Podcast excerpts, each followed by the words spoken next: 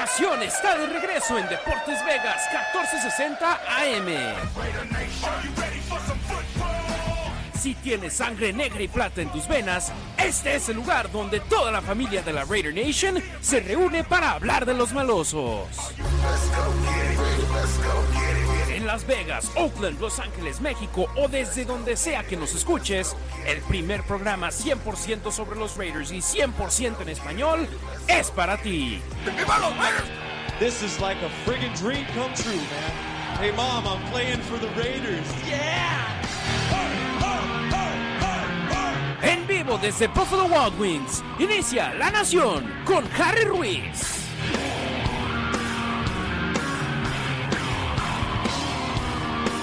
Hermanos y hermanas de la Nación Raiders, servidor y amigo Harry Ruiz saludándoles con mucho gusto en vivo desde el Buffalo Wild Wings, ubicado al exterior de los outlets en el sur, Las Vegas Boulevard y Warm Springs. Con mucho gusto, aquí les traemos el segundo episodio de La Nación en Deportes Vegas 1460 AM de la temporada 2022 de los Raiders. Por supuesto, tras un triunfo siempre se tiene una sonrisa en el rostro, pero ahora se viene un reto más que complicado. El lunes por la noche frente a los jefes de Kansas City, por supuesto que el programa del juego previo al partido arrancará a las 4.15 de la tarde. El juego se lo tendremos en vivo a las 5.15 de la tarde. Un servidor y amigo Harry Ruiz junto a Cristian Echeverría en vivo aquí en Deportes Vegas 1460 AM, cortesía de nuestros amigos de la red radial de los Raiders. Antes de arrancar el programa y hacerles la pregunta del día, hermanos y hermanas de la Raider Nation, les quiero recordar a los aficionados del fútbol americano que tu sede para esta temporada es Buffalo Wild Wings. Este es el mejor lugar para vivir tus partidos favoritos en sus pantallas gigantes mientras disfrutas de las alitas más deliciosas de Las Vegas y con Coors Light de barril a solo 2 dólares con 75 centavos durante todos los juegos de fútbol americano profesional.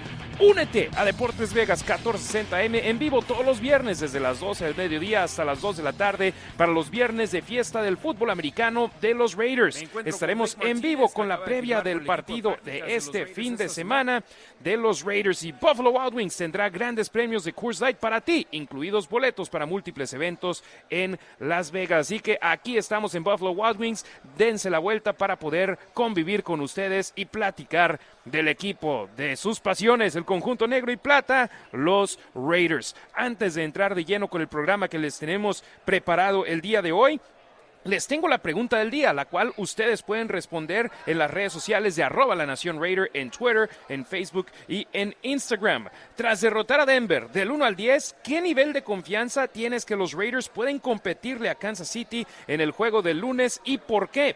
Responde y leeremos tu respuesta al aire. Así que déjenme saber en las redes sociales de la Nación Raider. ¿Qué les tenemos preparado el día de hoy? Por supuesto, entrevistas que hice con los jugadores y coaches de los Raiders durante la semana de cara al programa de hoy. Escucharemos al nuevo linebacker de los Raiders, Blake Martínez, a Max Crosby, Patrick Graham, Jerron Harmon, Darren Waller. Eh, estamos también con Josh McDaniels, Devante Adams y ayer Hace menos de 24 horas estaba platicando con Hunter Renfro que ya regresó de lleno a los entrenamientos de los malosos, así que todo apunta a que puede jugar. Vamos a escucharlos a ellos también, por supuesto, como siempre, los colaboradores de la Nación Raider, Demian Reyes desde Chicago, arroba los Raiders Info, síganlo en Twitter, y Ricardo Villanueva desde la Ciudad de México, arroba Razgit, R-A-Z-G-I-T, síganlo en Instagram y en Twitter, estaremos platicando con ellos, pero además tenemos dos invitados más. Tendremos al narrador del conjunto de los jefes de Kansas City, Enrique Morales, que hace un excelente trabajo, que ya le tocó narrar un campeonato del Super Bowl y que hace una excelente labor con el conjunto de los jefes. Estaremos hablando con él al arrancar la segunda hora de nuestro programa y también Cassie Soto del Las Vegas Review Journal. Tuve la oportunidad de charlar con ella sobre lo que significa ser latina cubriendo la NFL. Ella, mexicoamericana, ella trabaja para el Review Journal y hace una excelente labor cubriendo a los Raiders en las plataformas digitales del periódico más importante de la ciudad de Las Vegas. Así que tenemos un programa 100% cargado con información relevante para ustedes, hermanos y hermanas de la Raider Nation. Recuerden, visiten arroba la Nación Raider para responder la pregunta del día de hoy. Vamos con las noticias de la semana de los malosos porque se hizo oficial. Los Raiders firmaron a Blake Martínez, el linebacker, que tiene sangre española en sus venas. En sus venas. Sus abuelos son de España. De hecho, yo le pregunté porque había leído en algunos artículos de internet que decían que él tenía sangre mexicana y le dije, ¿tu, tu familia es mexicana? Me dice, no, son españoles y mis abuelos fueron los últimos en estar en España desde mis papás. Ya hemos estado en los Estados Unidos, dijo Blake Martínez, originario de Tucson, que obvio, al ver un apellido que no suena americano, uno empieza a especular y lo bueno es que le tuve la oportunidad de preguntar mano a mano a él. Firmó al equipo de prácticas seis años de experiencia en la NFL. El año pasado tuvo una lesión de rotura de ligamentos que lo limitó a solamente tres partidos con los gigantes de Nueva York, quienes lo cortaron en los últimos recortes del roster de 53 tras la pretemporada de este año. Y Blake Martínez, ojo con esto, entre sus, su tiempo con los empacadores de Green Bay, que fueron cuatro años, y los las dos temporadas que tuvo con los Gigantes de Nueva York, él tuvo en total cuatro de esas seis temporadas con por lo menos 144 tacleadas. Es una máquina de detener al rival y los Raiders fueron el equipo que acabaron firmándolo después de que estuvo en unas mini vacaciones de cuatro semanas. Firman a Blake Martínez al equipo de prácticas y ojo con esto, hoy Ian Rappaport del NFL Network dio a conocer que los Raiders tienen planeado firmar a Blake Martínez al roster activo y que jugará este fin de semana. Así que, ojo con eso, los Raiders pueden tener asistencia ahí, sobre todo con Denzel Perryman todavía no entrenando al 100%, sería de gran manera tener a un jugador preparado para tomar ese lugar en la defensa de los Raiders. Les dije, platiqué con Blake Martínez y vamos a escuchar esa entrevista que hice con él en el vestidor de los Raiders. Vamos con Blake Martínez. Me encuentro con Blake Martínez, que acaba de firmar con el equipo de prácticas de los Raiders esta semana. Bienvenido a Las Vegas. ¿Cómo fue el proceso las últimas cuatro semanas donde tuviste visitas con múltiples equipos tras ser cortado por los gigantes y acabaste firmando con los Raiders? How was the process these past four weeks where you had free agent visits to multiple teams since being cut by the Giants and you ended up signing with the Raiders? Initially, right when it happened, there was there was places I could have gone, um, but for me, it was just being patient, didn't want to jump to the first thing, um, and waited, kind of felt it out, saw all the opportunities that I had, and picked the one I was most comfortable with.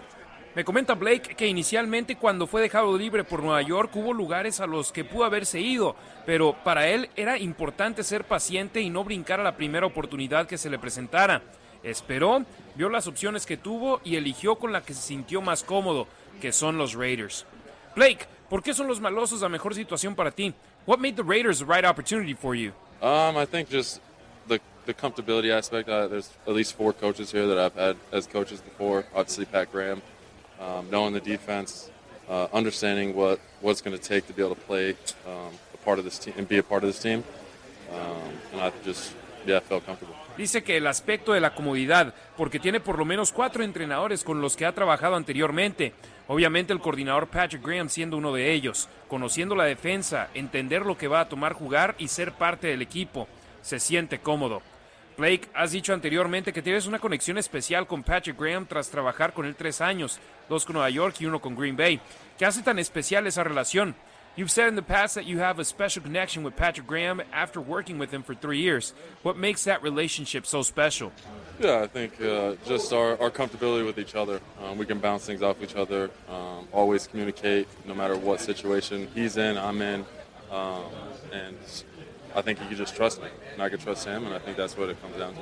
Comenta que se debe a la comodidad que tienen entre ellos. Pueden rebotar ideas el uno con el otro y siempre comunicarse sin importar la situación en la que estén. Blake puede confiar en Pat, Pat puede confiar en Blake y eso es lo más importante. ¿Qué significa para ti llegar a la franquicia de los Raiders? What does it mean to you being signed by the Raiders? No, I think it's a, one of those historic um, organizations. I mean, they've won multiple Super Bowls.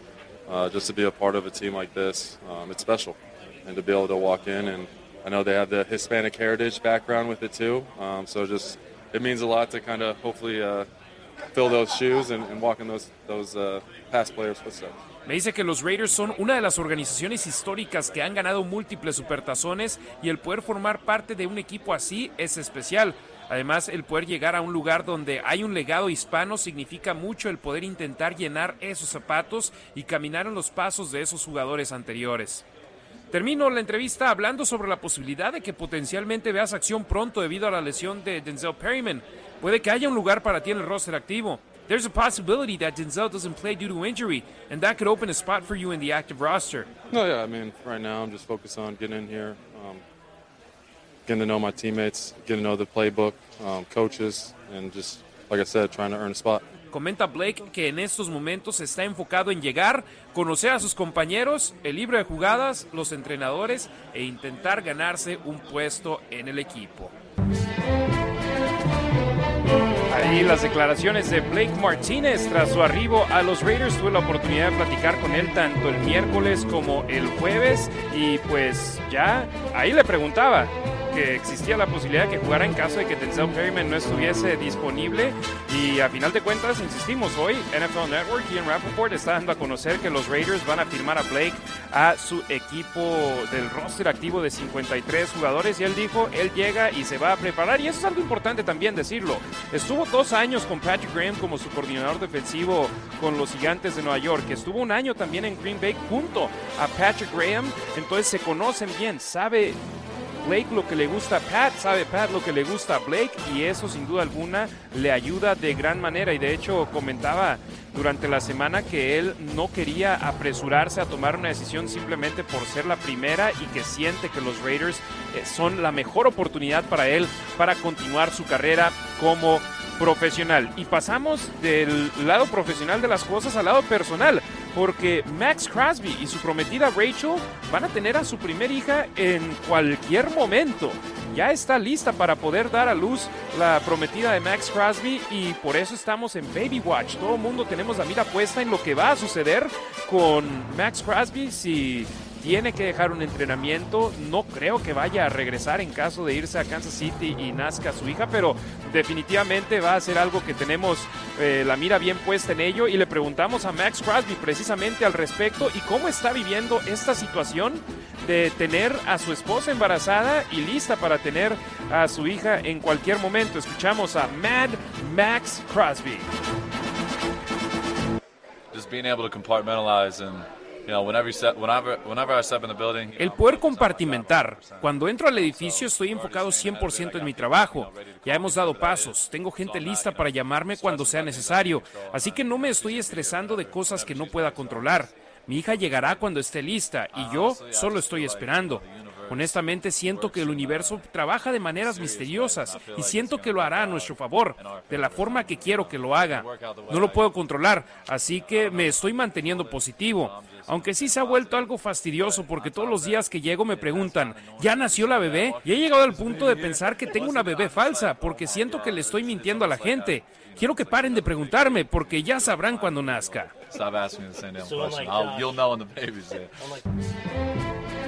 Ya sabrán cuando nazca la hija de Max Crosby. Por lo pronto todavía no ha sucedido. Tenemos la mira bien puesta en ese aspecto. Por supuesto deseamos que sea una bebé con mucha salud y que sobre todo también, aparte de la salud lo más importante, que también llegue con torta bajo el brazo, ¿no?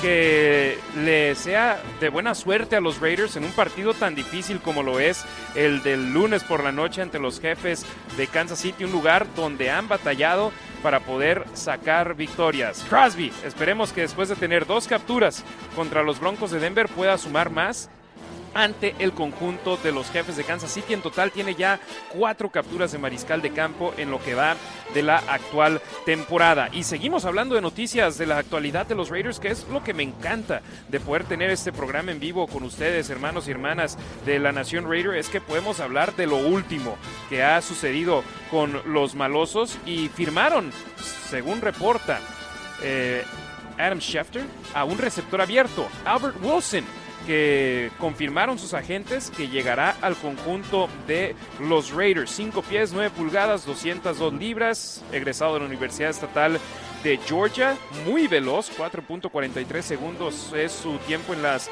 40 yardas y tiene muy buena visión en espacios abiertos y hace que jugadores logren evitar taquear, taclearlo. Entonces eso es definitivamente algo positivo para los Raiders y también ha regresado patadas durante su carrera en la NFL. Lleva un buen rato ya en la liga. Ha estado en Kansas City, estuvo más bien en Kansas City del 2014 al 2017 y en Miami del 2018 al 2021. Durante la pretemporada del actual año estuvo con los vikingos de Minnesota. Sus datos. 218 recepciones, 2.499 yardas y 12 anotaciones son sus números en cuanto a ataque aéreo. Entonces definitivamente un jugador que vendrá a aportar al conjunto de los malosos. Y Benny Señor, nuestro compañero en Lotus Broadcasting, en Raider Nation Radio y también en el Review Journal, reportó que esta, esta firma del conjunto de los Raiders es para el equipo de prácticas. Entonces no llega directamente al roster activo porque yo estaba mandando mensajes en un grupo que tenemos en el WhatsApp con Ricardo y con Demian, dije, ¿cuál jugador creen ustedes que sea el sacrificado? Porque si bien al roster de 53, uno de los receptores actuales tendría que irse y especulábamos, ¿sería Keelan Cole o sería Tyron Johnson? Y por lo pronto, al ser jugador que llega al equipo de prácticas, parece ser que no sería el caso que Cole o Johnson perdiesen su puesto en el conjunto de los Raiders. Entonces, ahí la información al momento de los malosos en cuanto a lo que tienen en sus noticias de la semana, sus noticias al momento. En cuanto sepamos más del entrenamiento de los malosos que están agendados para entrenar esta tarde, les diremos sobre qué jugadores están presentes o no en el seno del conjunto negro y plata. Antes de entrar para platicar de los jefes de Kansas City, les recuerdo, la pregunta del día está disponible para ustedes en las redes sociales de arroba la nación Raider. Tras derrotar a Denver del 1 al 10, ¿qué nivel de confianza tienes que los Raiders pueden competirle a Kansas City en el juego del lunes y por qué? Responde y leeremos tu respuesta aquí al aire en La Nación en Deportes Vegas 1460 AM. Estamos completamente en vivo en el Buffalo Wild Wings, ubicado al exterior de los outlets en el sur, Las Vegas Boulevard y Warm Springs. Eh, la dirección exacta 7430 South Las Vegas Boulevard. Aquí estaremos presentes de 12 a 2 con la Nación. De 2 de la tarde a 5 de la tarde estará Hugh Myers en Raider Nation Radio con Unnecessary Roughness. Así que 5 horas de programación y tenemos premios, tenemos playeras de Deportes Vegas 1460M, tenemos boletos para eventos locales aquí en Las Vegas y por supuesto nuestros amigos de Coors les tienen muchos premios de alta calidad, así que dense la vuelta aquí a su cuartel para los Juegos de Fútbol Americano Profesional Buffalo Wild Wings. Estaremos alrededor de todo el Valle de Las Vegas durante esta temporada 2022 llevándoles la nación en vivo o en esta ocasión no desde los estudios de Deportes Vegas 1460M, sino en Buffalo Wild Wings cortesía de nuestros amigos de Coors. Vengan a echarse unas alitas, una cerveza de barril de Coors Light que durante los Juegos de Fútbol Americano Profesional, o sea, hace los jueves, los domingos y los lunes, durante los partidos, Coors Light de barril a solo 2 dólares con 75 centavos. Qué mejor, ¿no? Poder disfrutar del fútbol americano con unas alitas, con una chela, con sus amigos. Buffalo Wild Wings, el lugar en el que deben de estar. Vamos con lo que sigue en nuestro programa, que es conocer al rival del conjunto maloso de cara al siguiente partido, los jefes de Kansas City que son los reinantes campeones divisionales. Seis coronas en el oeste de la americana han ganado de manera consecutiva. Han aparecido en la final de la conferencia americana en cuatro campañas consecutivas. En cada temporada completa que ha jugado Patrick Mahomes, en cada una ha comandado a los jefes de Kansas City al juego por el campeonato de la conferencia. Han avanzado a dos supertazones desde la temporada 2019 y han alzado un trofeo Vince Lombardi en ese lapso. Sin duda alguna, el rival más complicado de los Raiders en lo que va de esta campaña y, en mi parecer, en esta temporada 2022. Y Patrick Mahomes es la gran razón por la cual es un equipo tan complicado. Eligieron en la primera ronda del draft del 2017 a este elemento, que es una de las mejores armas ofensivas que se ha tenido en la historia de la NFL y una que buscas limitar porque tener es algo que es algo que muy pocos equipos han logrado hacer en las cuatro temporadas completas y lo que va de su quinta que lleva como mariscal de campo titular en el nivel profesional. Contra los Raiders, vean sus estadísticas. 7 ganados, un perdido. 22 touchdowns en contra de solo 3 intercepciones. El año pasado, contra los malosos, lanzó 7 anotaciones y no tuvo una sola intercepción. Sin duda alguna, Patrick Mahomes, el gran reto de los Raiders en esta campaña 2022, el mejor mariscal de campo al cual se van a enfrentar y lo harán en dos ocasiones este lunes y posteriormente cuando visite el Estadio Legend en el último partido de la temporada 2022, que ya será en el 2023 en enero. Patrick Graham, coordinador defensivo de los Raiders, habló sobre lo que significa enfrentarse a Patrick Mahomes y el tipo de reto que es. Escuchemos al coordinador de los malosos. There are a lot of good players in this league. He's hay muchos jugadores buenos en esta liga y él se encuentra en un estado de élite en términos de su capacidad para desempeñarse bajo presión, hacer jugadas dentro del sistema y hacer jugadas improvisadas. Es un reto difícil e intentamos atacar nuestra preparación cada semana de una manera nueva, sea quien sea nuestro oponente. Tratamos de ver qué es lo que mejor hace, cómo podemos quitárselo, a quién van en determinadas situaciones. Pero él presenta tantos problemas y tantas cuestiones que es un desafío Va a ser un gran desafío el lunes por la noche. Lo esperamos con ansias. Por eso nos metimos en este negocio.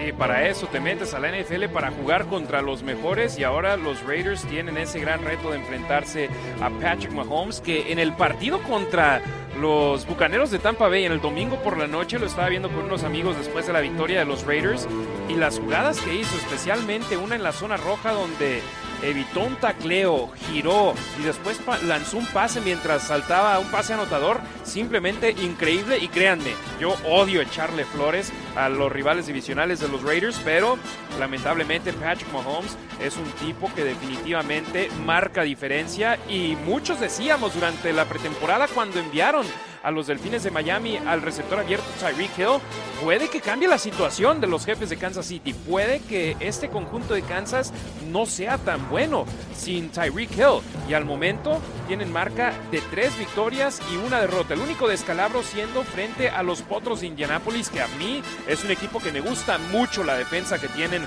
sobre el emparrillado y que definitivamente en mi punto de vista, hicieron una muy buena labor frente a Patrick Mahomes y el conjunto de los y los jefes de Kansas City en ese partido disputado en la semana número 3. De hecho, dos de las cuatro pérdidas de balón de los Chiefs en esa temporada sucedieron frente a los Potros de Indianapolis. Jerron Harmon, safety de los Raiders, tuve la oportunidad de preguntarle que si creía que los jefes no eran tan buenos sin Tyreek Hill o cuál era su observación ahora que no lo tienen presente y Jerron Harmon, el duro.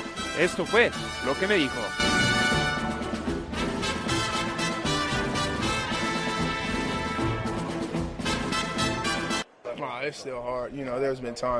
Siguen siendo un equipo difícil. Hubo veces donde Tyreek no jugaba y obviamente es uno de los jugadores más dinámicos en la liga.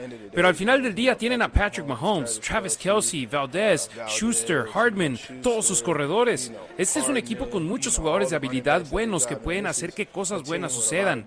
Andy Reid es el mejor coordinador ofensivo en el deporte. Lo ha estado haciendo por 30 años ya. Ha visto y hecho todo.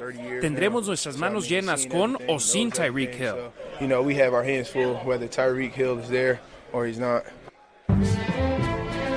Con o sin Tyreek Hill son un equipo muy difícil, definitivamente algo que hay que mantener en la mira. Y por ejemplo, Patrick Mahomes, 1106 yardas lanzadas en esta temporada, 322 de ellas a Travis Kelsey. Juju Smith Schuster, 224. Marquez Valdez Scantling, 168. O se hace que entre ellos tres, cada uno promedia más de 10 yardas. Eh, por recepción en esta campaña 2022 son jugadores que pueden cambiarte el partido en un abrir y cerrar de ojos y los Raiders tendrán que hacer una buena labor para evitar caer frente a ellos. Tenemos muchas respuestas a la pregunta del día en La Nación Raider, arroba La Nación Raider, Facebook, Twitter e Instagram. ¿Qué nivel de confianza tienes que los Raiders pueden competirle a Kansas City en el juego del lunes y por qué esto tras derrotar a Denver? Y la raza, esto fue lo que nos ha comentado al momento. Comienzo en Facebook, donde es donde tenemos más respuestas. Marco Álvarez, un 9 si salen motivados. Jesús Gutiérrez manda saludos, gracias. Gabriel Teca dice 4 todavía. Alexandro Díaz 8. Si la línea ofensiva cumple, la defensa ajusta y Carr sale inspirado. Jesús Gutiérrez Pérez, competir como tal un 8, ya para ganar les daría un 4. Ojalá y salgan con la victoria, sería un golpe en la mesa. Aunque siendo sinceros, Kansas City es un gran equipo y en Arrowhead más. Yo diría que es el partido más difícil del calendario porque contra Las Vegas. Donaldo Mejía Leiva, 3, porque Kansas City siempre se ensaña con los Raiders y su ofensiva es imparable. Mauricio Tarín Vaca, la clave será que Carr juegue a lo grande sin duda alguna le ayudaría de gran forma a los Raiders. Gilberto Urdaneta, les doy 8 en confianza. Se vieron más consistentes y con mejor juego terrestre. La bolsa de protección debe mejorar. Fernando Romero, saludos desde la Ciudad de México, dice 10 en confianza. Lo principal es imitar a Mahomes estando la mayor parte fuera del juego y los Raiders lo pueden hacer estableciendo su ataque terrestre y terminando las series ofensivas en touchdown y que la defensa presione a Mahomes que no se sienta cómodo al lanzar el balón. Raiders tiene a los jugadores para hacerlo. Será un partido muy físico y con marcador cerrado.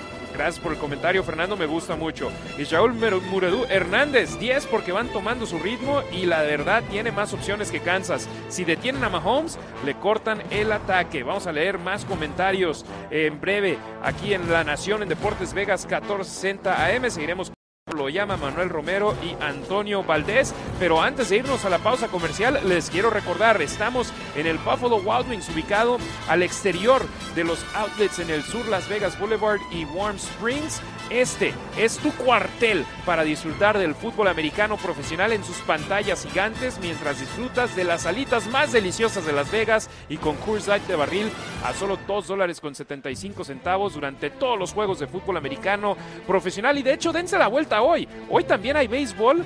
Ya se disputó el primer partido, los indios de Cleveland, perdón, los guardianes de Cleveland derrotaron 2-1 a los Rays de Tampa Bay y en esos momentos los Phillies de Filadelfia están empatados con los Cardenales de San Luis sin carreras. Vienen más tarde más partidos de la de la Liga Nacional, el que yo estoy más interesado, los Mets contra los Padres, porque el ganador de esta serie va contra los Dodgers, pero de béisbol hablaremos en otro día. Hoy hablamos de fútbol americano aquí en Buffalo Wild Wings. Vamos a nuestra primera pausa comercial del programa y regresaremos con Demian Reyes conectándose desde Chicago, Illinois, para hablar más sobre este juego entre los Raiders y los jefes de Kansas City.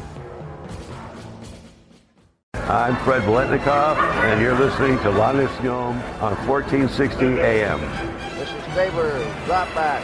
Hey, wide open, Biletnikoff, 25, 20, 10, 5, down. The Biletnikoff wide open. And the Raiders have won the Super Bowl championship. They are the world champs.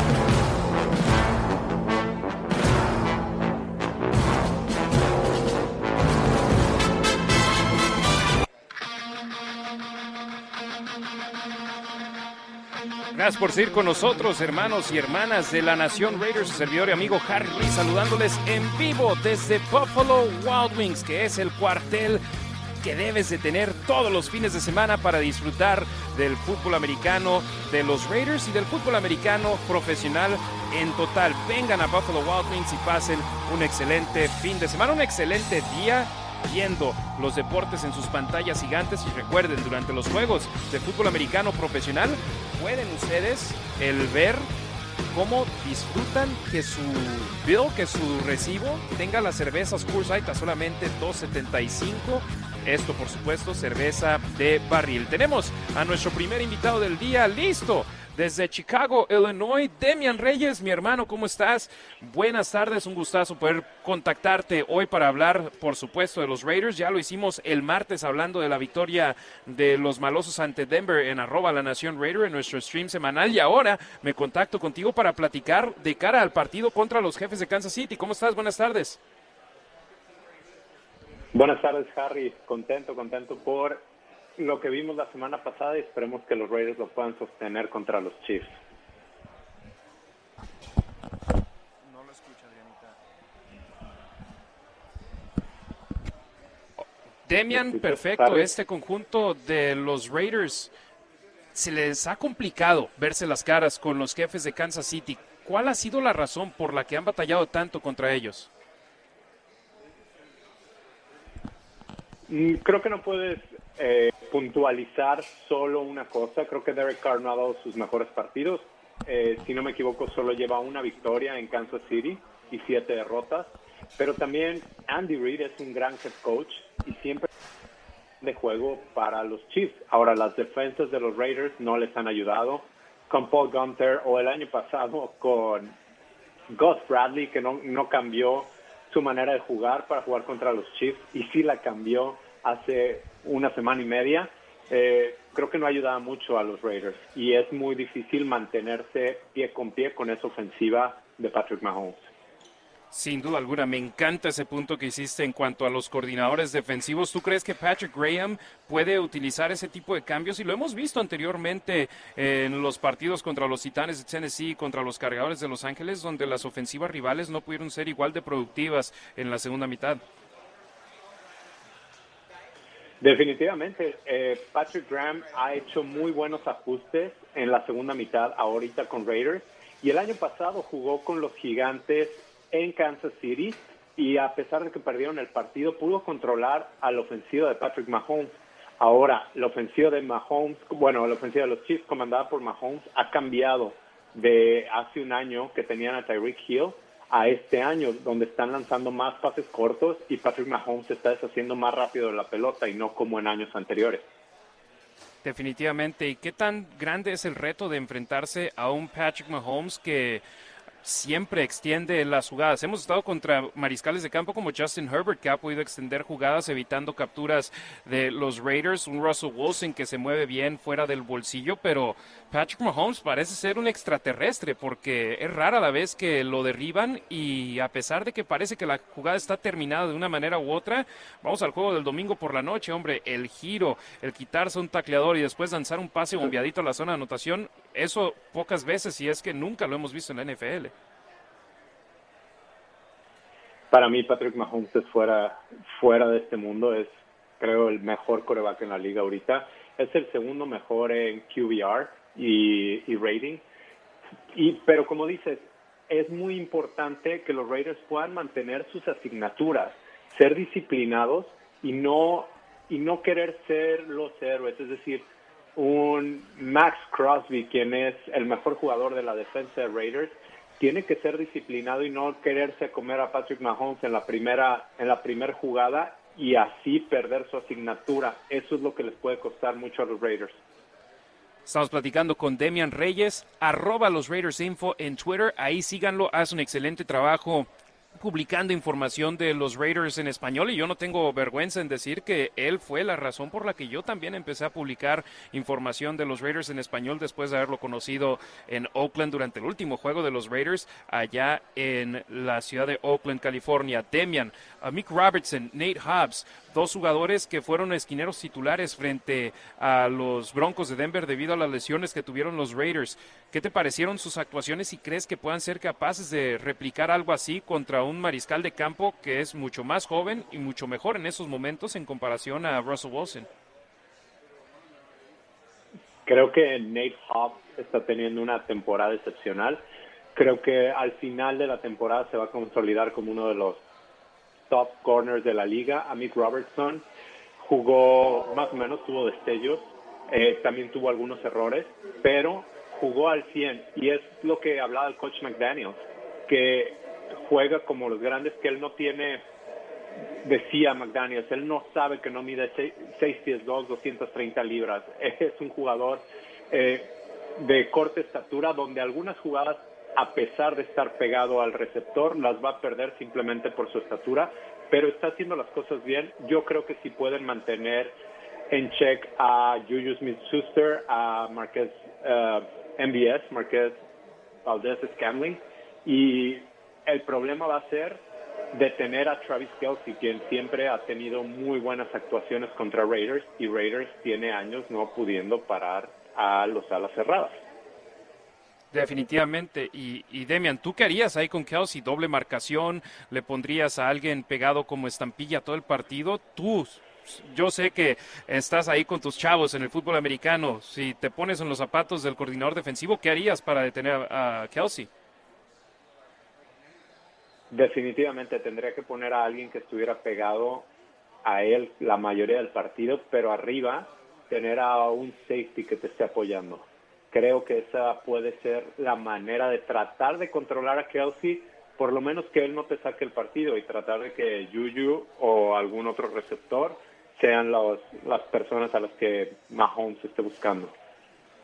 Y estos jefes de Kansas City son una máquina de poner puntos en el marcador, muy eficientes en la zona roja, y es lo que quieren ser los Raiders. Hombre, y créeme, en estos momentos hablar tan positivamente de los jefes de Kansas City me da que mi estómago se revuelva, porque son uno de los rivales divisionales de los Raiders, y en la división oeste de la americana hay odio parejo para todos, pero a final de cuentas están donde tú quieres estar, y para llegar a donde están ellos necesitas hacer una mucho mejor labor, y los Raiders crees que van en el camino correcto, Demian? Yo siento que sí. El problema es que perdieron por lo menos dos partidos que debieron haber sacado y estarían en mejor momento, sobre todo en lo mental.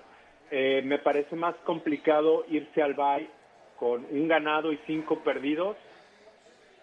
¿Cinco? Sí va. No, uno y cuatro. Y este, en lugar de ir dos y tres y ganándole a Kansas.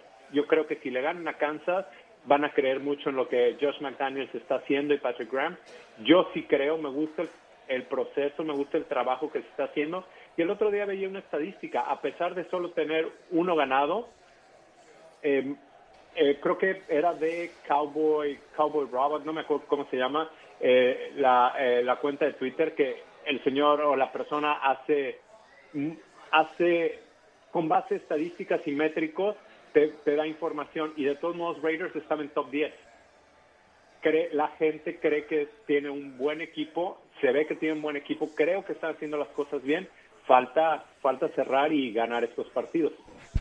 Definitivamente, estamos hablando con Demian Reyes, arroba los Raiders Info en Twitter, siempre publica información en español del conjunto negro y plata. Demian, Darren Waller, hemos visto que ha batallado en estos últimos dos juegos, sus estadísticas han estado un poco bajas. ¿Crees que ahora regresando potencialmente Hunter Renfro esto le abriría más espacios a Waller y que se sienta más cómodo sobre el campo en un partido tan importante como lo es este ante los jefes? Creo que va a ser muy importante eh, tener producción de Darren Waller y sí, teniendo Hunter Renfro le va a abrir más las puertas, pero no, eh, digo, la semana pasada solo recibió creo dos targets, no sé, muy poco, pero no, no ha sido falta de eso, ha sido yo creo que más bien falta de concentración o falta de, eh, de haber trabajado en el sistema en pretemporada, recuerda que estuvo lesionado, yo creo que va a tener una buena temporada, espero que sí, pero sí Raiders necesita de su producción para poder ser exitoso. Sí, definitivamente ha sido un inicio lento de temporada para Darren Waller en este, en este 2022, pero en un abrir y cerrar de ojos eso puede cambiar. Hemos visto a Mac Hollins ser ultra productivo con los Raiders. Hemos visto a Devante Adams tener dos partidos de 100 o más yardas, tres juegos con anotación. Josh Jacobs en este juego anterior. ¿Qué tan difícil va a ser establecer el ataque terrestre? Porque en mi punto de vista la estadística de que los jefes tienen la mejor defensa terrestre de la NFL en cuanto a yardas por partido es un poco engañosa, porque los rivales no le corren mucho a los jefes, porque están en gran parte de los juegos intentando remontar y no usas mucho el ataque terrestre en estos casos. ¿Tú crees que va a ser difícil establecer el ataque terrestre con Jacobs en este partido?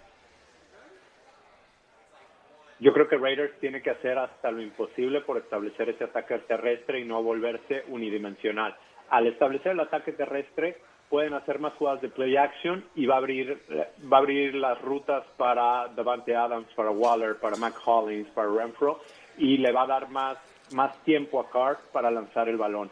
Como tú dices, eh, los Chiefs solo han recibido 65.8 yardas por partido por tierra, pero la semana pasada Box estuvo detrás todo el partido y solo corrieron seis veces, promediaron media yarda por acarreo yo creo que Raiders, quien tiene una muy buena eh, ofensiva terrestre, al menos en promedio, eh, les puede hacer daño por ahí. Tienen que no abandonar la carrera como lo hicieron contra, contra los Cardinals, a pesar de ir 20-0 arriba en el medio tiempo.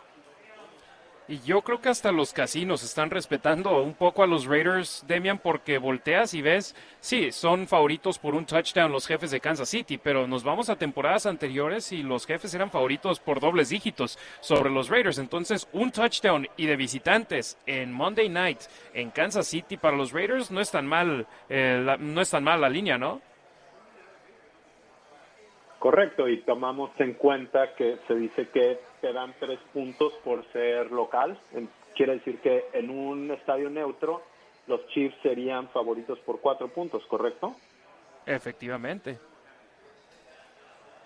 Sí, entonces ahí también le están dando ya el, el respeto las casas de apuestas que los que seguimos los partidos de los Raiders de principio a fin sabemos que esa marca de uno ganado y tres perdidos es un poco engañosa, que los Raiders han peleado en cada una de las derrotas que tienen en esta campaña. Entonces esperemos y ahora sus fortunas estén volteando a otro lado. Demian, eh, muchísimas gracias, hermano. Arroba los Raiders Info en Twitter. Ahí síganlo de gran manera, por supuesto. Eres parte clave de nuestro proyecto en arroba la Nación Raider y en la Nación siempre es un gusto poder también tenerte aquí como invitado. Muchísimas gracias. Saludos a la familia.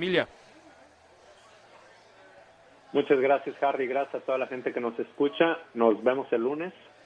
Por aquí nos estaremos comunicando. Por supuesto, el lunes veremos el partido y el martes ahí tendremos el reporte del juego en La Nación Raider, Facebook, YouTube y Twitch. Transmitimos en vivo los martes. Gracias, Harry.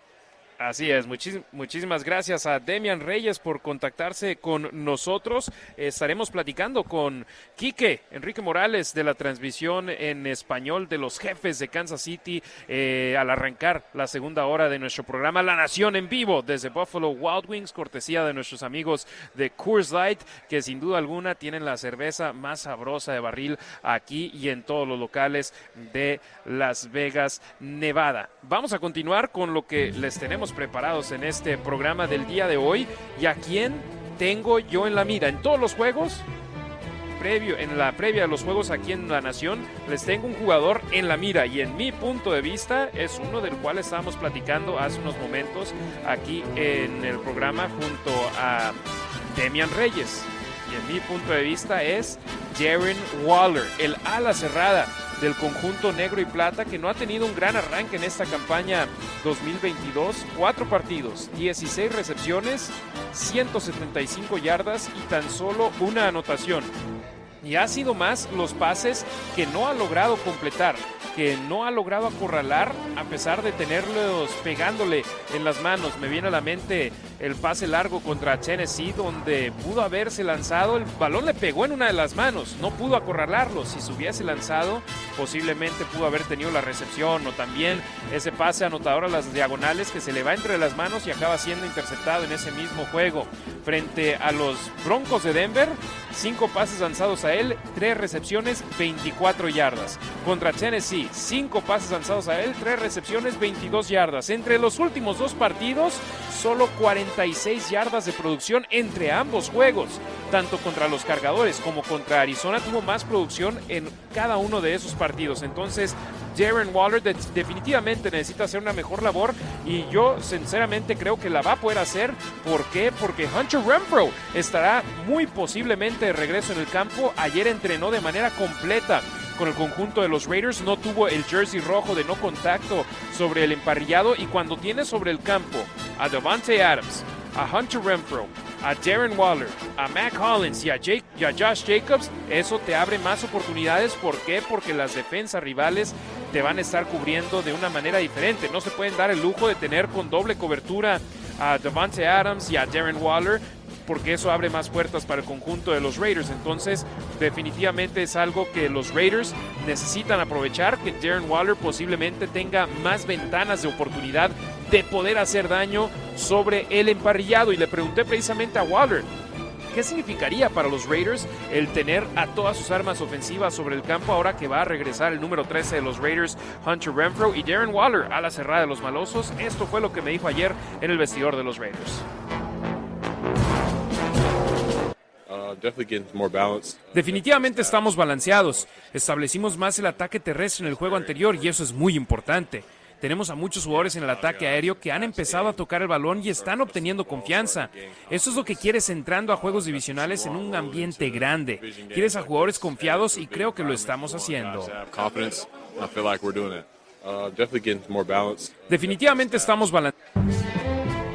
Ahí las declaraciones de Darren Waller a la cerrada de los Raiders de cara a este partido que también me dijo que jugar en Arrowhead definitivamente es un reto grande porque están en el estadio que posiblemente en el que hay más ruido en toda la NFL y donde se tiene que acercar un poquito más en el huddle para escuchar las instrucciones de Derek Carr. Entonces es sin duda alguna un ambiente diferente, es horario estelar y los Raiders quieren ganar ese juego y quieren hacer una buena labor para poder entrar a su semana de descanso de una mejor manera. Y ese también es un punto en el cual necesitamos mantener la mira en él.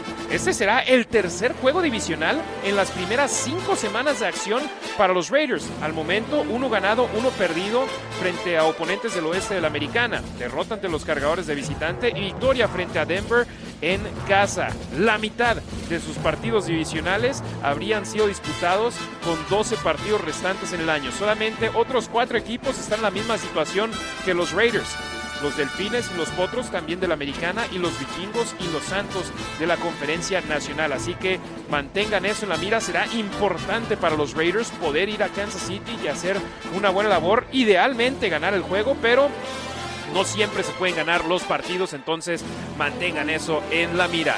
Todavía estamos en el mes de la herencia hispana que culmina el día 15 de octubre, así que me di a la tarea de platicar con la raza latina en los entrenamientos de los Raiders. Tengo a Cassie Soto en el programa del día de hoy con una entrevista que hice con ella, pero también a Paul Gutiérrez de ESPN, con el cual vamos a tener su entrevista la próxima semana. Pero vamos a escuchar a Cassie Soto, una chica local, una chica graduada de UNLV y que ahora está haciendo una gran labor con el Las Vegas Review Journal. Y aquí les presento la entrevista que hice con ella. Gracias por seguir con nosotros, amigos de la Nación en Deportes Vegas 1460 AM. Me encuentro con Cassie Soto, reportera del Review Journal, que hace un gran trabajo cubriendo a los Raiders y es una de las pocas latinas que está acá en las instalaciones de los Raiders cubriendo la NFL en Las Vegas. Cassie, gracias por la entrevista. ¿Cómo se siente ser una de las pocas personas latinas cubriendo los entrenamientos de los Raiders prácticamente todos los días? Thank you for the interview. How does it feel being one of the few Latinos out here in, at Raiders practice pretty much every day? Ay, muchas gracias, Harry. Uh, it's so exciting to be out here every day to represent um, as a Mexican American. I, I think people sometimes can take for granted, you know, where they've come from and the journey that they've been on. And every day when I, you know, get to talk to my grandparents who um, represent proudly Guadalajara, um, that uh, that they are excited for me to see that their struggles have gotten me to where I am today, and to be able to do the things that I do every day. I do not take it for granted, um, and I think as a Mexican American, you know, we always appreciate that and how far that we've been able to come. Dice Cassie que es muy emocionante para ella poder representar a su cultura como mexicoamericana y que piensa que hay gente que lo dan por hecho de donde vienen y el recorrido en el que han estado. Que cada día que habla con sus abuelos, que son orgullosamente de Guadalajara, están emocionados por ella y felices de ver que sus sacrificios la han ayudado a ella a estar donde está hoy. Ella como mexicoamericana dice definitivamente estar agradecida de lo lejos que ha podido llegar. Oye, veo a tu papá en las redes sociales representando orgullosamente a los Raiders, pero tu mamá le va a los Broncos. ¿Cómo es la semana de ese partido en tu casa? And I see your dad on social media, Carlos out there representing proudly the Raiders. Uh, Carlos and your mom, she's a Broncos fan. How's that week in your household? She was a very sad Broncos fan uh, recently. Uh, she and she came out with all the stops too. She had the bright orange wig and was talking all her talk. And uh, yeah, she was very quiet afterwards. I heard it was a very quiet ride home. But they've been going on. I think they'll be celebrating 30 years of marriage next year, and so they've been doing this for 30 plus years, and that somehow they've made it work. A Bronco and a Raider. Me comenta Cassie que su mamá fue una aficionada muy triste de los Broncos, porque fue al estadio con una peluca naranja y estaba hablando mucho, pero después del partido estuvo muy callada en la manejada a casa. Pero que sus padres están por celebrar 30 años de casados y han estado juntos por más tiempo, y que han logrado encontrar la manera de hacerlo funcionar a pesar de ser aficionados uno de los Raiders y el otro de los Broncos. Interesante que tienen la casa dividida casi, pero veo en tu familia que hay más que apoyan a los malosos, ¿verdad? house divided, but I see on your family side a little bit more silver and black, right? Yes, a lot more silver and black. She's the only Bronco. Everybody else, yeah, my little sisters. I'm, I'm a neutral party, of course, right? Um, but uh, yeah, it's definitely fun to, to tag team on her every once in a while. Dice que sí, que definitivamente hay más negro y plata en su familia con sus hermanas menores. Que ella es neutral, pero que es divertido hacerle montón a su mamá que le va a los Broncos. Regresando al tema de los latinos, el poder cubrir a la franquicia que nos dio a Tom Flores y Jim Plunkett, hay 32 equipos en la liga, pero parece que los Raiders son el equipo que siempre está ahí para la comunidad latina en las tribunas y en el campo también. Coming back to the Latino side, being able to be, cover the franchise that gave us Tom Flores, that gave us Jim Plunkett. It's like there's 32 teams in the NFL, but the Raiders seems to be the team that is always there with the Latino community, and especially in the crowd and in the, on the field as well. Yeah, and a team that recognizes it as well. And I, I don't know about you, Harry, but I get excited when I can see the Mexico flags in the stadium, right? You've got the, there sometimes they're like half Raiders uh, flags and half Mexico flags like sewn together. And that's really cool to see that. And like you say, the Raiders are one of the very first franchises that gave opportunities to people of color, to women, and they continue to do that. Sandra Douglas Morgan is the president of this organization. Um, obviously, yourself, you know, killing it every weekend on the Raiders radio call in Spanish. And it's, it's definitely really exciting to be a part, um, to be able to cover a team that is so inclusive and, prides itself on, on diversion. Asegura que sí, y que son un equipo que lo reconoce, que a ella le emociona ver las banderas mexicanas en las gradas, algunas mitad Raiders y mitad México, que es algo muy padre de ver, con el equipo siendo uno de los primeros en darle la oportunidad a minorías, a mujeres, y siguen haciéndolo con Sandra Douglas Morgan como la presidenta, que es emocionante formar parte de cubrir a un equipo inclusivo y que tiene orgullo de su diversidad. Casi, tenemos mucha raza escuchándonos aquí en Las Vegas, Estados Unidos, México, Centroamérica, Sudamérica y demás. ¿Qué mensajes les envías? We got a lot of people listening to us, of course, here in Vegas, mm. in the rest of the United States, but also Mexico, Central America, mm. South America. What message do you send to everybody out there in La Nación Raider? I mean, let's just uh, keep on pushing here, right? We're all hoping it makes our jobs a lot more fun, Harry, when the Raiders are winning. So let's just all hope that they can keep up this uh, mentality that they have right now. We've been able to talk to the players all week, and they're excited. There's some smiles in the locker room. We had not seen that in a long time. Um, and now they're getting back to some winning ways, and hopefully they can keep it up on Monday night uh, versus the Kansas City Chiefs. Dice que a seguir apoyando a su equipo, que estamos esperando que hagan el trabajo de la prensa más fácil cuando ganan los Raiders, así que espera que puedan seguir con esa mentalidad porque ha hablado con los jugadores y están emocionados, que hay sonrisas por fin en el vestidor después de no verlas en un buen tiempo. Ahora pudieron regresar a la senda de la victoria y espera que puedan seguir así el lunes ante los jefes. Ahí está Cassie Soto. Síganla en las redes sociales. Hace un excelente trabajo para Review Journal. Cassie, muchísimas gracias. Muchas gracias, Harry. Ahí está Cassie Soto del Las Vegas Review Journal, de nueva cuenta, muy agradecido con que se haya unido a nuestro programa La Nación este viernes y queremos que ustedes se unan también con la pregunta del día tras derrotar a Denver del 1 al 10. ¿Qué nivel de confianza tienes que los Raiders pueden competirle a Kansas City en el juego de lunes y por qué? Responde y leeremos tu respuesta al aire. Bernardo Torres del 1 al 10 pregunté y él dice mil. Jair Monroe, un fuerte abrazo a Jair, siempre al pendiente 10. Esos partidos divisionales son cosa aparte. Vayas bien o mal, esos partidos se juegan con mucha motivación por ganarle a tu rival divisional y nuestros Raiders darán la sorpresa en Kansas. Reggie dice 5. Derrotamos un equipo medianito, pero de menos se empezó, por lo menos se empezó a utilizar el ataque por tierra para empezar a ser menos predecibles. Ana López 10. Estoy completamente seguro de que van a ganar. El tener al equipo sano, que lleguen motivados, darán un partidazo. Será semana para muchos underdogs.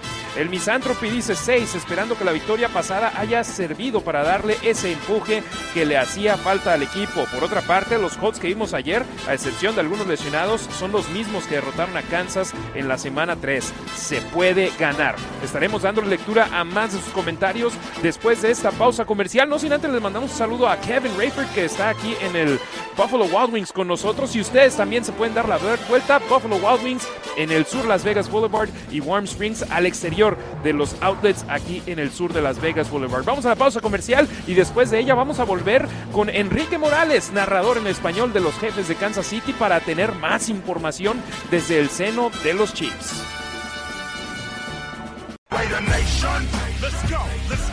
Hola, soy Eric Allen and you're listening to La Nación on Las Vegas, 14 1460 AM. Testaverde to throw on first down. Too high. Picked off by Allen. Sideline. Touchdown. Oh, my. Wouldn't you know it, his 50th and his 51st interceptions have both gone for touchdowns. Commitment to excellence, we deliver. And we'll play past regulation. Estamos de regreso, hermanos y hermanas de La Nación Raider, aquí en La Nación en Deportes Vegas 1460 AM en vivo desde tu sede para esta temporada del fútbol americano que es Buffalo Wild Wings, el mejor lugar para vivir tus partidos favoritos en sus pantallas gigantes mientras disfrutas de las salitas más deliciosas de Las Vegas y con Coors Light de barril a solo 2.75 durante todos los juegos de fútbol americano profesional. Así que únete a Deportes Vegas 1460 AM en vivo todos los viernes desde las 12 del mediodía hasta las 2 de la tarde para los viernes de fiesta del fútbol americano de los Raiders. Y arrancamos la segunda hora de nuestro programa La Nación en Deportes Vegas 1460 AM con un invitado muy especial que voy a dejar que se presente él con una de sus narraciones en uno de los juegos de los cargadores. De hecho, juego también en horario estelar de jueves por la noche. Aquí escuchamos al gran Quique. Vamos con él.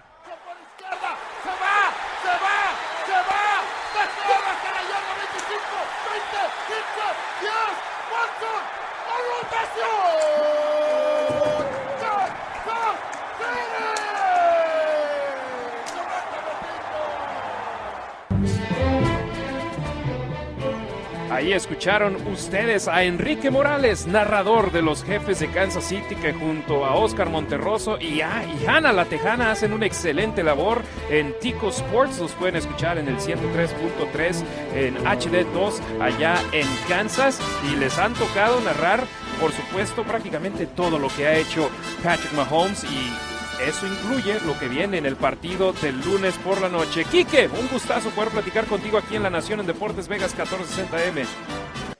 Mi estimado Harry, qué gusto me da saludarte. Brother, me hubieras dicho que querías highlights. Ahí tengo como 10 o 12 highlights del último juego de los Raiders contra los Chiefs en Arrowhead. Sí, no, aquí que le encanta hablar de cuando los Raiders pierden contra los jefes de Kansas City. Ya él le tocó estar acá en Las Vegas en el partido que disputaron la campaña anterior y yo lo tomo como es. Nos han ganado y nos han pegado duro en los cuatro años con Patrick Mahomes como titular. ¿Y qué es lo que hace Patrick Mahomes tan especial, eh, Kike, tú que lo ves día a día allá en Kansas? Harry, yo creo que lo que hace a Patrick Mahomes en especial, nosotros le apodamos el mago, el mago Mahomes, porque saca cada jugada por debajo de la manga. Es increíble lo que este muchacho hace al momento de improvisar. Es un jugador muy dedicado, ¿eh? Es un jugador muy dedicado, es un verdadero... Muchos quieren decirle líder. Yo creo que es eh, el líder aquí es Andy Reid. Yo creo que él es un compañero, es un jugador, es alguien de equipo, es alguien que motiva mucho, que cree en sus compañeros creo que eso es lo que hace a Patrick Mahomes tan especial, que constantemente está trabajando. Hay días en los que él llega y, él no cree que ha llegado a su potencial. Él dice, ¿qué, ¿qué puedo mejorar? ¿Qué necesito hacer mejor? Y cuando se ha equivocado, cuando ha lanzado una mala intercepción, él va y se para enfrente de todos y dice, yo me equivoqué, debí de hacerlo mejor y voy a hacerlo mejor y se siente a trabajar. Todos los días quiere mejorar. Eso es lo que hace a Patrick Mahomes un, atleta único y especial. Estamos hablando con Enrique Morales. Síganlo en arroba Quique Morales 88 en Twitter contra los Raiders. Mahomes, 7 ganados, un perdido, 22 touchdowns contra 3 intercepciones. Sin duda alguna, él es la pieza clave de este equipo, pero tienen a muchos elementos alrededor de él. Había gente que creía que tras irse Tyreek Hill a los Delfines de Miami iban a bajar su nivel. Quique, tú que estás ahí, dime, ¿Qué es lo que hace tan especial al conjunto de los jefes, sobre todo en su ofensiva? Porque hay muchas piezas alrededor de Patrick. Harry, yo creo que Patrick Mahomes o estos Kansas City Chiefs, desde que fue drafteado Patrick Mahomes, jamás había estado tan completo. En el momento en el que, en el que Patrick Mahomes comienza a tener más tiempo bajo el emparrillado, bajo centro, a él siempre tenía una línea ofensiva débil o tenía una defensa débil o no tenía un buen grupo de receptores. Siempre había un punto débil para, para Patrick Mahomes y los Kansas City Chiefs. Este año, cuando sale Tyreek Hill, crea la oportunidad y el espacio salarial para poder traer un grupo de jugadores muy completo. Y con todo respeto para los demás jugadores que tenía eh, eh, Patrick Mahomes como receptores abiertos anteriormente, era o Tariq Hill o Travis Kelsey. De repente tenía ahí a DeMarco Robinson, de repente utilizaba ahí que a McCall Harman, de repente utilizaba que a Pringle, pero DeMarco Robinson, Pringle son jugadores que eran buenos, pero no eran excelentes receptores. Ahora tiene una gran variedad. Quizás ya no tiene la profundidad que tenía con Tyreek Hill, pero no es necesario, porque hay jugadores, de hecho, para jugadas profundas ahí está McCall Harman, que no lo han intentado mucho, han sido pocas veces, pero Hill no brilló en su primera temporada como titular, ¿eh? le tomó tiempo adaptarse. Lo mismo va para McCall Harman, que es el nuevo jugador que va a tomar ese lugar en los pases profundos. Pero ahora hay una variedad de opciones para Patrick Mahomes y a eso agrégale que ya está mejor protegido. Yo siento que la línea ofensiva está mejor que lo que miramos hace dos años, cuando se llegó al Super Bowl con, con una línea ofensiva bastante, bastante débil.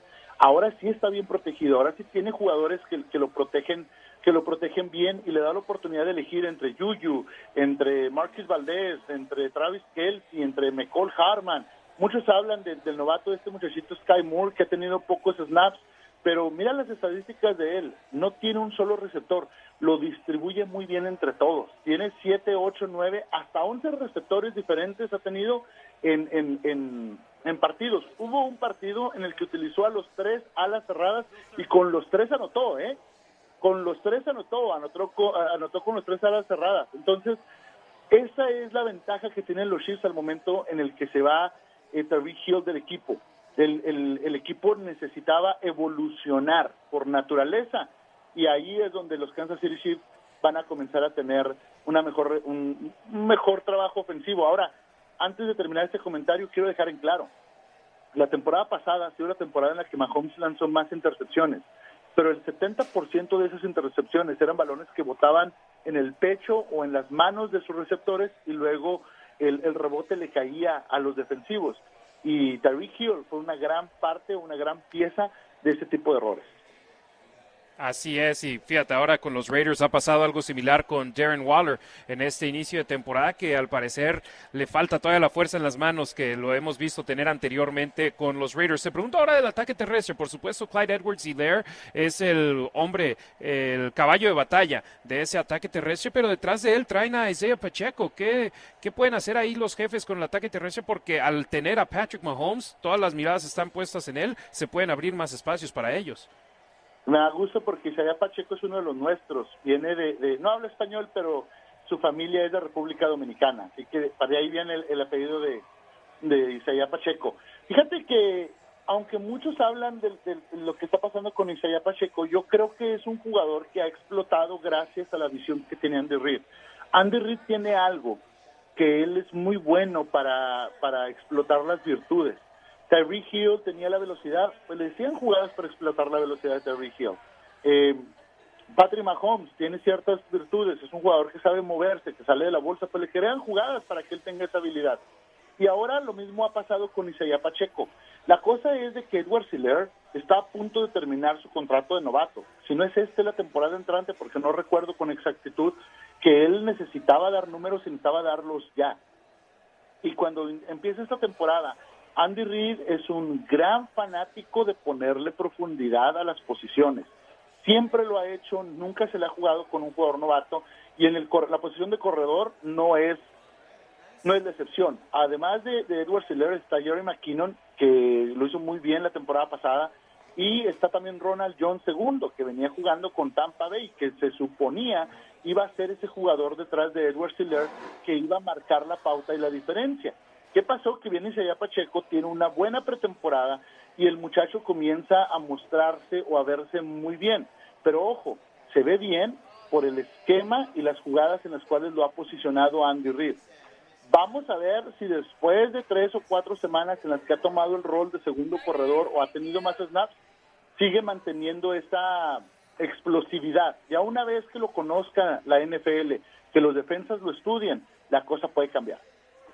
Sin duda alguna. Estamos aquí con Quique Morales, narrador en español de los jefes de Kansas City. Síganlo en sus redes sociales y también a Tico Sports. Publican ahí sus narraciones, cómo celebran de gran forma lo que hace el conjunto de los Chiefs. Ahí me encantan los videos, Quique, tú y Oscar disfrutándolo de gran manera. Y por supuesto, me saludas a Hanna la Tejana, que no sale en los videos porque está en la cancha. Y por supuesto, somos rivales divisionales, pero nos apoyamos los que estamos en este aspecto de las transmisiones en español, porque ya tenemos en español a los Raiders, a los Chiefs y los Chargers. Nada más faltan los Broncos, que no, no tienen español este año. Defensivamente, Quique, los Chiefs, por supuesto, Chris Jones es una bestia por el centro, pero este año hemos visto a Jerry Sneed, a Nick Bolton, Carlos Dunlap.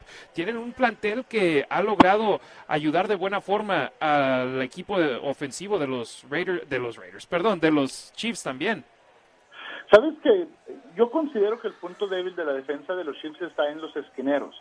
Yo soy un gran fanático del trabajo de Españolo, que por cierto estuvo entrenando en España por un tiempo, y tuve la oportunidad en un evento de sentarme a platicar con él. El estilo de Españolo es un estilo muy... Es un estilo único. Él, él le da mucha rotación a su línea defensiva. Lo que tú me lo mencionabas, estaba Chris Jones, pero también está Derek Nari, está Frank Clark, este año trajeron a Karlaftis, que también es alguien que va, que va a poner presión, está Dana White. Esos jugadores, en realidad, cuando tú miras las estadísticas, son los jugadores que menos snaps tienen en la NFL, porque los rota mucho. En total son 10 los linieros defensivos de los Kansas City Chiefs. ¿Qué es lo que hace Españolo? Él busca mantenerlos eh, saludables para que en el último cuarto puedan defender muy bien, no se les acabe la pila. Por eso es que tú ves a los Kansas City Chiefs defensivamente que se mantienen muy fuertes en ese último cuarto. Y como le digo a, a mis amigos de los Ravens, lo importante no es cómo inicies, es cómo termines. Y ahí es donde él prefiere ver a, su equipo saludable. Tú puedes ver a Chris Jones que está con todo eh, en el último cuarto, pero eso es porque ha estado en constante rotación y en el último cuarto está, está, está saludable, está con la pila todavía al 100. Que estos jugadores se mantengan saludables provoca que la presión al mariscal de campo sea muy fuerte y le facilita el trabajo a los esquineros y a los profundos. Incluso pudimos ver, ahorita el, el- jugador que más capturas de mariscal tiene es, es, es Smith, que es un esquinero. Me llama mucho la atención, porque ha jugado mucho con los profundos en, en esta temporada, sobre todo, los ha puesto más a cubrir la, la parte secundaria y ha mandado a los esquineros a, hacer ese tipo de capturas. Así que es un, un entrenador que sabe cuándo utilizar el blitz, muy inteligente en ese sentido, pero está la clave de la defensa de los Kansas City Chiefs está en la línea defensiva, está en esos jugadores que le ponen la presión al mariscal de campo para obligarlos a soltar el balón rápido. Oye, termino preguntándote, ¿en Kansas se ha hablado algo sobre Max Crosby? Porque ha hecho una buena labor en este arranque de temporada y no sé si estén pensando en ponerle una doble marcación con un liniero y una ala cerrada o el apoyo de uno de los corredores. ¿Se han enfocado en Crosby allá en Kansas City o simplemente lo están tomando como un juego más? Bueno, Andy Reid siempre tiene en conferencia de prensa habla sobre las virtudes de, de- de sus rivales, ¿no? Es alguien que no desestimina, que no hace de menos a nadie, perdón. Y algo muy interesante, Harry, eh, cuando le decimos, oye, eh, ¿qué opinas del equipo? Dijo, mira, él siempre dice, estoy eh, emocionado por el reto de enfrentar, y luego ya menciona el equipo. Lo dice cada semana. Y después de eso, habla sobre las virtudes del equipo. ¿Cuál es la virtud de su entrenador? ¿Qué, qué, qué de bueno tiene ese entrenador? ¿Cuáles son los jugadores importantes? Crosby ha sido un dolor de cabeza para los Kansas City Chiefs y lo va a seguir siendo porque el problema en la línea ofensiva de los Chiefs ahorita es el tackle derecho. Los Kansas City Chiefs están jugando con su tercer tackle derecho. Habían dos opciones en esa posición y tuvieron que improvisar y mover a un guardia a convertirse en tackle derecho y esto ha sido un verdadero problema para los Kansas City Chiefs a lo largo de esta temporada. Es ahí donde entra McKinnon, que es el, corredor y que a veces ayuda, y en muchas formaciones es cuando tú ves la tripleta de los alas cerradas, donde ves a Travis Kelsey, donde ves a, a, Fordson, comienzas a ver a estos jugadores, en, eh, a esa línea de tres alas cerradas, para poder proteger ese espacio para Patrick Mahomes. Otra cosa que hace mucho Andy Reid para poder cubrir ese problema es que va a tratar de jugar los, los pases rápidos en corto, no los pases de pantalla, que se le suelen dar muy bien a Patrick Mahomes y obviamente después pues viene la parte de improvisar, que es de donde salió esa jugada que se ha hablado a lo largo de esta temporada, donde él corre por la derecha, da una media vuelta y luego lanza la pelota para Edward Siller. Así que es Crosby una preocupación para la línea ofensiva de los Chiefs, definitivamente que la es, sobre todo sabiendo el problema que hay en esa línea ofensiva. Un insight increíble el que Enrique Morales nos ha traído aquí hoy en La Nación en Deportes Vegas 1460 AM. Enrique, 100% agradecido. ¿Vas a venir a Las Vegas para la semana 18, hermano? Así es, brother. Siempre es un gusto ir a la segunda casa de los Kansas City Chiefs, una casa muy bonita que hicieron allá. No recuerdo la última vez que los Chiefs perdieron visitando a los Raiders, déjame decirte, pero este siempre es un gusto ir dar una vuelta por allá. Y sabes qué, Harry, lo tengo que decir, yo creo que los Raiders tienen probablemente una de las fanaticadas más pasionales y que más disfrutas, y como latino lo disfrutas aún más, ver los Low Riders allá afuera, eh, ver a la gente, eh, las camisas, la cultura que esto ha traído, la verdad es algo muy padre, un estadio muy bonito y, ahí entre los entretiempos de repente que te pongan a, grupo firme, que te pongan eh, la música Maluma, en fin, es todo un show que no voy a dejar pasar, mi hermano. Claro que me voy a dar la vuelta por allá. Por supuesto, siempre un gustazo recibirlos por acá en Las Vegas. Nos damos una vuelta por acá al Buffalo Wild Wings, que son patrocinadores contigo, con Oscar, con Hanna, con toda la, raza de producción. Me encanta que los Chiefs tomen de esa manera la transmisión en español, donde los llevan a todos los partidos. Tico Sports, un gran trabajo. Felicidades, Quique, y que la banda ahí lo siga. Aunque, aunque siempre entras y te despides tirándole a los Raiders un poco, pero me gustó ese comentario final. Pero es, es la rivalidad, es el odio deportivo que se tienen entre ellos pero fuera del campo, por supuesto, nos apoyamos sobre todo entre los latinos. Quique Morales, hermano, muchísimas gracias. Gracias, mi Harry. Oye, también quiero dejar en claro, aquí somos Texas Power, ¿eh? Somos todos del Paso. Hanna, Harry y yo eh, andamos por... Bueno, ¿sí eres del Paso tú, verdad, Harry? Yo viví en El Paso cuatro años y medio y soy adoptado por El Paso, entonces soy paseño por adopción. Sí, lo queremos mucho, nuestro amigo Harry, pero gracias a ti, a todos los aficionados de de los Raiders. Va a ser un gran partido. Mira, una cosa sí te digo, el juego de lunes va a ser mucho mejor que el juego de ayer en la noche. Sí, señor. Bueno, si nos ponemos a jugar canicas ahorita, va a ser mejor partido que el de ayer entre los Broncos y los Potros. Muchísimas gracias, Enrique Morales. Síganlo, arroba Kike Morales 88, el narrador en español de los jefes de Kansas City para Tico Sports. Eh, continuamos con nuestro programa aquí en La Nación en vivo desde Buffalo Wild Wings, ubicado en el Las Vegas Boulevard y Warm Springs, al, eh, exterior de los Outlets Premium South, acá en Las Vegas. Hombre, ya nuestra familia de Coors Diet llegó con los premios y veo cachuchas, veo playeras, veo hieleras, hasta un jersey de los Raiders veo. Entonces, créanme, dense la vuelta por acá en el Buffalo Wild Wings para participar en las rifas que tendremos. Hay boletos para eventos locales, hay playeras de Deportes Vegas 1460 AM. Dense la vuelta y gánense uno de los premios. Voy a ver acá si mi amigo Jed me da chance de agarrar una de las playeras al ratito porque están muy, muy padres. Me quedé pendiente con algunos de los comentarios, algunas de las respuestas a la pregunta del día que tenía con ustedes aquí en Deportes Vegas 1460M para hoy el programa número 2, el episodio 2 de La Nación en Deportes Vegas 1460 AM en esta temporada 2022. La pregunta del día, por supuesto, tras derrotar a Denver del 1 al 10, ¿qué nivel de confianza tienes que los Raiders pueden competirle a Kansas City en el juego de lunes y por qué? Aquí algunas de las respuestas. 8. Si el equipo sale conectado, se le gana a Kansas, dice I Curly. Andrés Velázquez.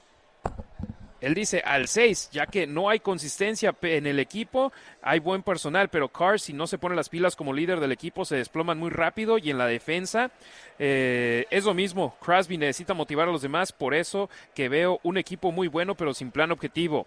Arizona Kid 0628 dice 7 porque es el número de Kevin Johnson. Mis Raiders ya han derrotado a los peones de Kansas City y tienen la fórmula para limitar a Mahomes. Nomás hay que aplicársela. Vamos malosos. Eh, RS-Vargas, después de ver a Denver ayer, 4, igual que el número de jersey de Derek Carr, dice eh, RS-Vargas. Adrián, es es la esperanza que compitan para ver que han avanzado. Ya si ganan, pues volvemos a soñar. Y cierro con Ingui Hernández, 7, a pesar de las derrotas, no se ha jugado tan mal. Solo es ajustar en las áreas de oportunidad y, las, y los partidos divisionales siempre es una moneda al aire. No importa quién ande mejor que el otro, son juegos diferentes. Raiders, visiten las redes sociales al, arroba la nación Raider en Facebook, en Instagram, en Twitter. Dejen sus comentarios y aquí les estaremos dando lectura en el programa La Nación en Deportes Vegas 1460 AM. Primer programa 100% en español, 100% sobre los Raiders en la radio, en la casa de los malosos. Yo estoy sorprendido que nadie, ni en Los Ángeles ni en Oakland, hacía un programa 100% dedicado a los malosos, pero aquí se lo tenemos nosotros en Deportes Vegas 1460 AM. Vamos con duelos claves en este partido. Y para mí, Josh Jacobs contra la defensa terrestre de los jefes de Kansas City será uno importantísimo. Jacobs llega en su mejor momento de lo que va de esta temporada 2022.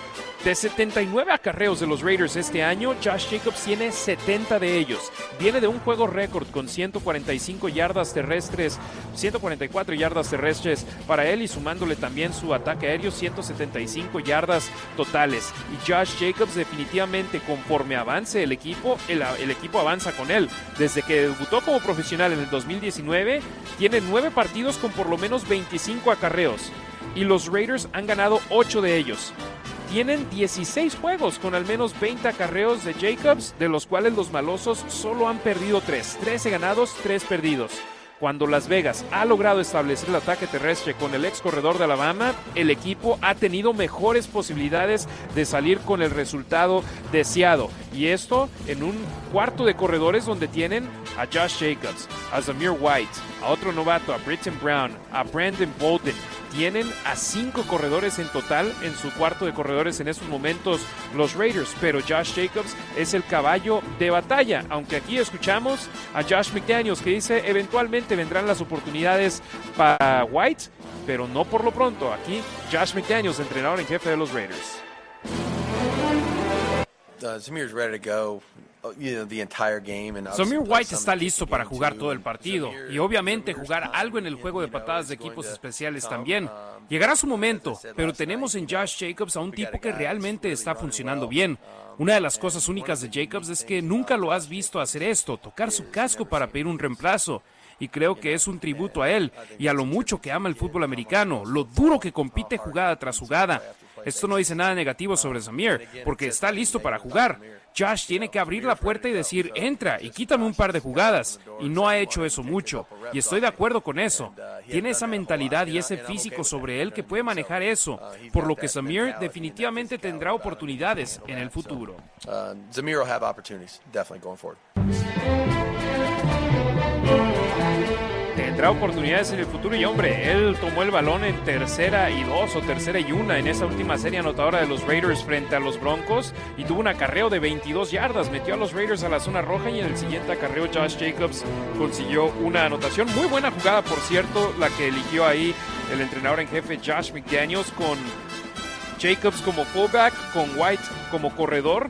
Se fueron con la finta de que iban a correr con Jacobs para poder. Acabó siendo un pitch sin ver de Derek Carr Zamir White, que consiguió 22 yardas aprovechando los bloqueos de Devante Adams y de Darren Waller frente a él. Ese es uno de los retos, de los duelos claves. Josh Jacobs contra la, defensa terrestre de los jefes de Kansas City, que está rankeada número uno en la NFL en estos momentos, que ha sido muy efectiva en ese aspecto, pero en gran parte se debe a que han corrido muy poco contra ellos. De hecho, los oponentes de Kansas City tienen 263 acarreos en esta campaña en contra de 468 que tienen los Chiefs. El promedio de 65.8 yardas terrestres por juego es el mejor defensivamente hablando para el conjunto de Kansas. Ese es uno de los duelos. Jacobs contra la defensa terrestre de Kansas. El otro, en mi punto de vista, los Raiders contra ellos mismos. En la pretemporada los malosos hicieron dos cosas claves que Josh McDaniels quería. Cuidar el balón y no dispararse en el pie con castigos. El resultado de ello fue ganar los cuatro partidos de preparación que disputaron. Pero en el inicio de la campaña el equipo no pudo tener partidos donde fueran disciplinados en ambos aspectos entre las primeras tres semanas. Pero frente a Denver no perdieron el ovoide por primera vez en el 2022 y les fueron marcados tan solo cuatro infracciones al reglamento entre las que perdieron solo 25 yardas. Y esto los puso en una posición favorable para ganar el partido y lo acabaron haciendo. Entonces, ahí están los dos duelos claves en mi punto de vista. Josh Jacobs contra la defensa terrestre de los jefes de Kansas City. Si puedes establecer el ataque terrestre sería espectacular. Y el otro, los Raiders contra ellos mismos. Cuiden esas pérdidas de balón. Cuiden esos castigos y va a ser difícil en cuanto a los castigos y la línea ofensiva porque Arrowhead Stadium, allá Kansas City. Ellos son muy, pero muy ruidosos y eso le puede afectar a una línea ofensiva que apenas empieza a hacer conexión y que ha habido movimientos en ella. En este partido anterior, de nueva cuenta, se tuvo a Colton Miller y Alex Parks por el costado izquierdo. Por el centro regresó eh, Andre James tras superar el protocolo de conmociones cerebrales y por el lado derecho Dylan Parham y Jermaine Illuminor, pero en el partido se cambió a Illuminor y se puso a Thayer Mumford, entonces existe la posibilidad de que dos novatos de los Raiders jueguen en la línea ofensiva del costado derecho frente a los jefes en Kansas City. Amigos y amigas de la Nación Raiders, momento de ir una pausa comercial más. Estamos en vivo en Buffalo Wild Wings, al exterior de los outlets en el sur Las Vegas Boulevard, que está sur Las Vegas Boulevard y Warm Springs. Dense la vuelta, nos queda media hora de programa. Hay muchos premios de Coors Light, playeras de Deportes Vegas 1460 AM y recuerden, las alitas más deliciosas de Las Vegas están aquí. Vengan y degusten de algunas mientras estamos por cerrar nuestro programa de hoy. Vamos a una pausa comercial y volveremos con Ricardo Villanueva, arroba Rasgit, colaborador de Máximo Avance y de la Nación Raider, aquí en el episodio número 2 de la Nación en Deportes Vegas 1460M de la temporada 2022.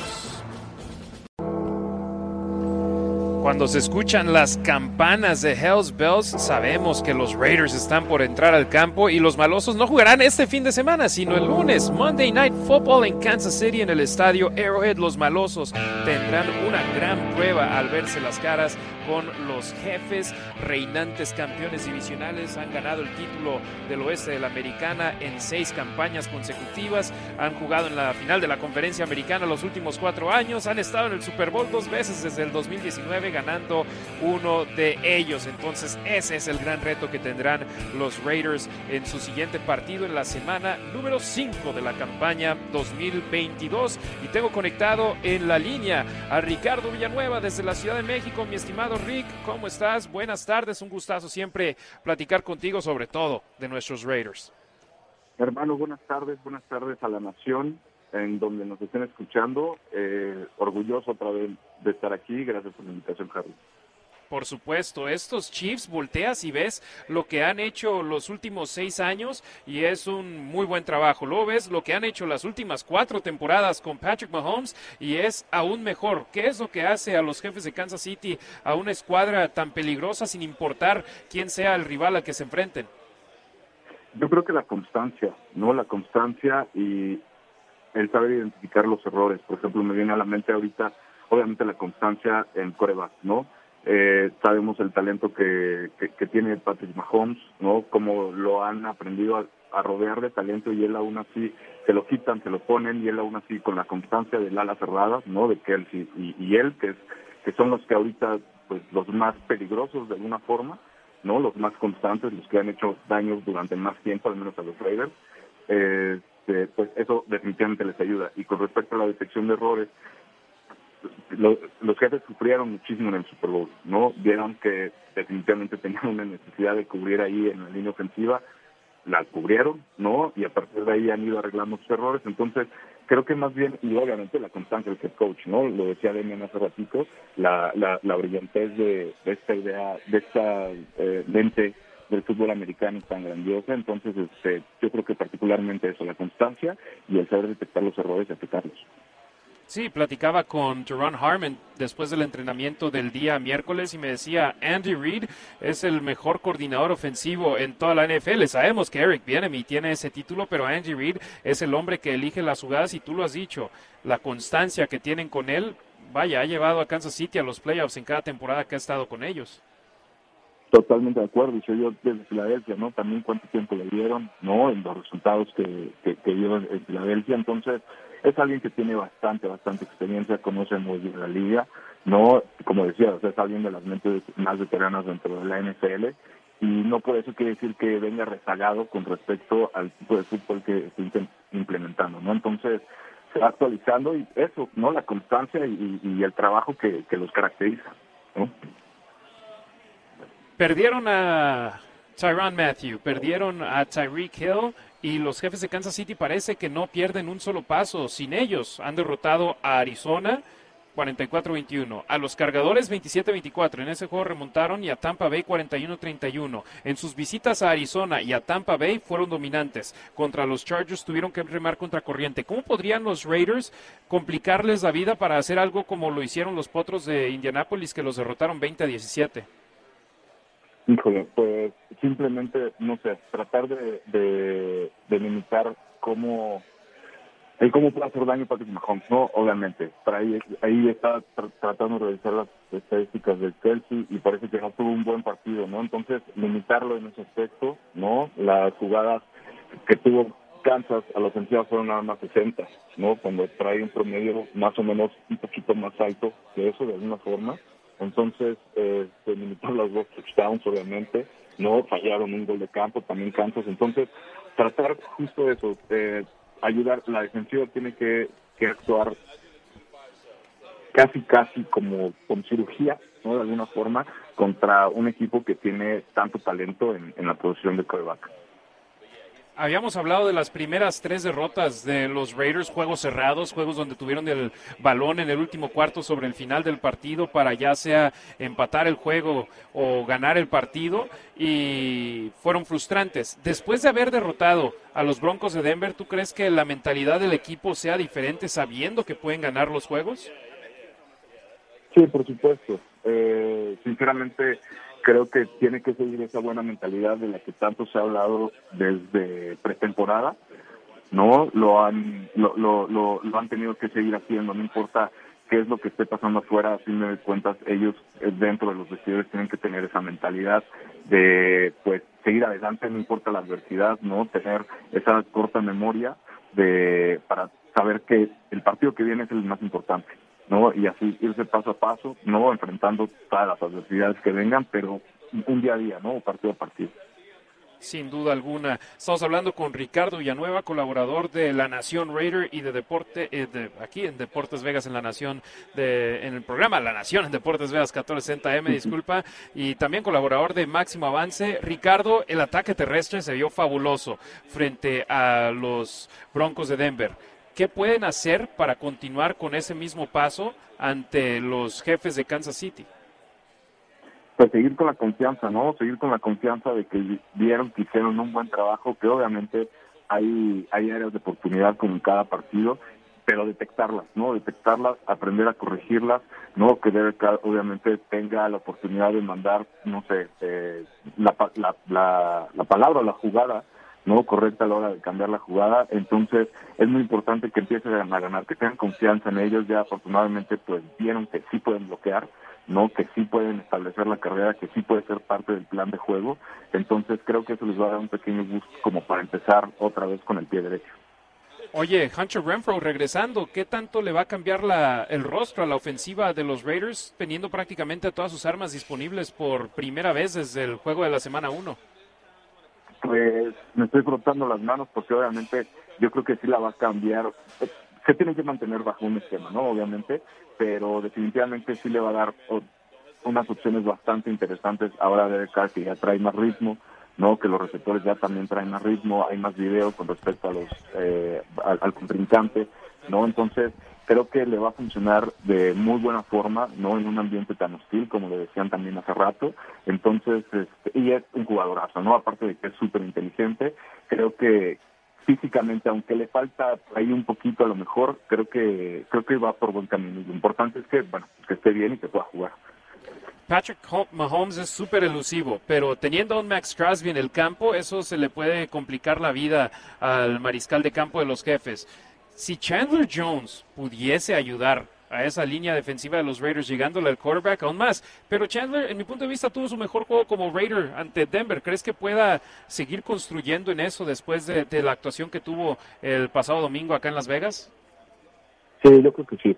Creo que sí, igual, si, si cierra con esa mentalidad, si cierra con esa mentalidad de que, a fin de cuentas, obviamente es un trabajo en equipo y que vieron, ¿no? Que aunque no se le hayan, desafortunadamente las estadísticas no se le están presentando todavía a Chandler Jones, que está haciendo su trabajo, ¿no? Porque el compañero del otro lado, ahí sí se le ven las estadísticas, ahí él sí es el que se ve en video. Entonces, si él se ve en video es porque alguien más también está haciendo su chamba.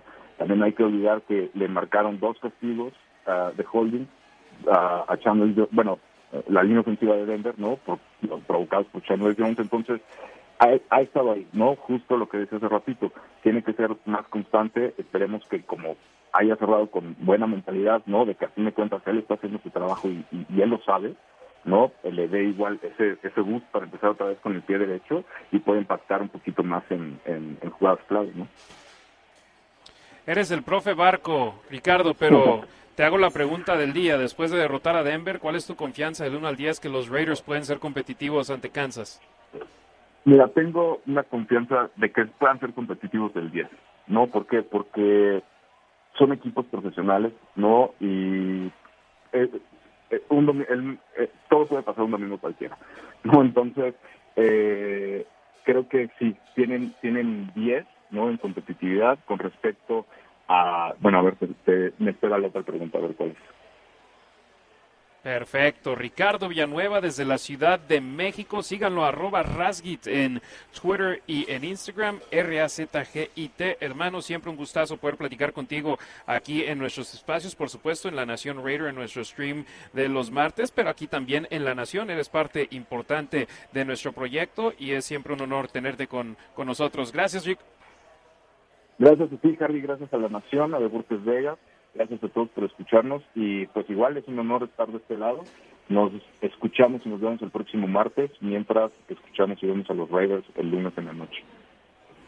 Por supuesto, gracias a Ricardo Villanueva desde la Ciudad de México. Síganlo en las redes sociales también, siempre activo platicando de los Raiders. Tenemos noticias de última hora con el conjunto de los Raiders que hicieron oficial, que han firmado ya al roster activo a Blake Martínez del equipo de prácticas. Ya lo escuchamos a él en la primera hora del programa y sobre la posibilidad de que cubriera el lugar de Denzel Perryman, pues ahora se hace oficial esa firma. Ya también hicieron oficial que Albert Wilson se suma al equipo de prácticas, el receptor abierto que anteriormente ha formado parte de los jefes de Kansas City, de los Delfines de Miami. ¿Y quiénes son los elementos que dejan al equipo en movimientos correspondientes? Albert Wilson se va y se va, perdón, que llega Albert Wilson y se va Tyron Johnson, a quien los de Raiders dejan ir del roster en movimiento de, de waivers porque todavía no tiene la experiencia necesaria para ser directamente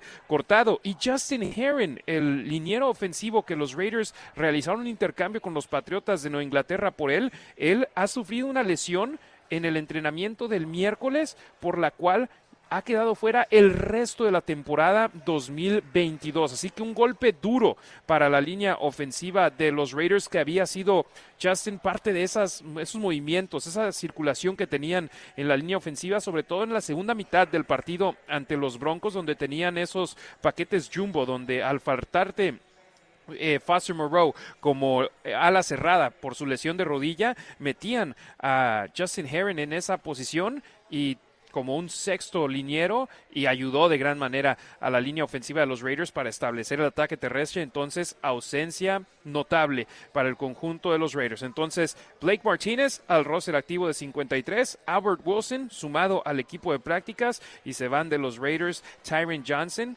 en el proceso de waivers y Justin Heron a la lista de reserva lesionado fuera el resto de la campaña 2022 sin duda alguna una baja sensible.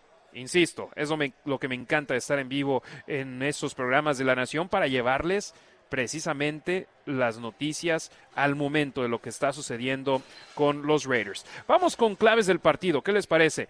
Hermanos y hermanas de la Nación Raider, la zona roja, esa es sin duda alguna una de las claves. Volteas y ves lo que han hecho los Raiders esta campaña. 18 viajes dentro de la 20 rival, 8 touchdowns en contra de 9 goles de campo y una intercepción. 10 avances de zona roja de los Raiders no han terminado en anotación de a 6 o de a 7. Los rivales de los Raiders esta campaña, 13 viajes en la zona roja, 10 touchdowns, un gol de campo, un turnover en downs y un, no, una posición donde termina el partido. Ellos han capitalizado, los Raiders no. Volteas y ves lo que hace Kansas City, ellos en la zona roja han entrado a la 20 rival 19 ocasiones, 14 anotaciones, 14 touchdowns, 4 goles de campo y un gol de campo fallado. Los rivales de Kansas City, eso es un punto positivo para los Raiders. En 15 viajes tienen 12 touchdowns, entonces no es una de las fortalezas de la defensa de Kansas City poder detener a sus rivales en la zona roja y los Raiders necesitan capitalizar, necesitan ser mejores en ese aspecto y se le preguntó a Davante Adams, receptor abierto de los Raiders al respecto y de hecho eh, Tashawn Reed del Athletic fue el que le hizo la pregunta y dice, hey, pues nos estás tirando ahí, pero dice, no, era broma. Y Davante Adams dijo lo siguiente, precisamente sobre qué necesitan hacer los Raiders para ser efectivos en la zona roja rival. I mean, just, just getting, getting a, a good call and then Necesitamos una buena selección de jugada, luego poder salir y ejecutar en el momento. Obviamente te darán diferentes coberturas y solo puedes practicar lo que crees que van a hacer. Luego necesitas ajustar sobre la marcha, ver lo que están haciendo y atacar lo que están haciendo. Lo mismo si es una jugada carreo. Los muchachos deben saber a quién bloquear y poder llegar a donde sea que tengan que llegar e ir a ocuparse de su trabajo. Por lo tanto, todo se reduce a estar enfocado y conocer tu tarea y ser lo suficientemente disciplinado como para ejecutar ser disciplinado y ejecutar es lo que necesitan hacer los jugadores dentro de la yarda número 20 rival, es lo que dijo Davante Adams, receptor abierto de los malosos. Entonces, háganlo. Es lo que se necesita. Los Raiders necesitan poder encontrar las diagonales cuando están dentro de la yarda número 20 rival y es algo en lo que han batallado y no es un problema reciente, es un problema de hace ya varios años para los Raiders y cuando te enfrentas a un equipo como Kansas City necesitas anotar y mucho, que es otra clave en este partido. Ojo con esto, los jefes han anotado por lo menos 26 puntos en cada uno de los últimos 10 duelos entre los Raiders y los Chiefs.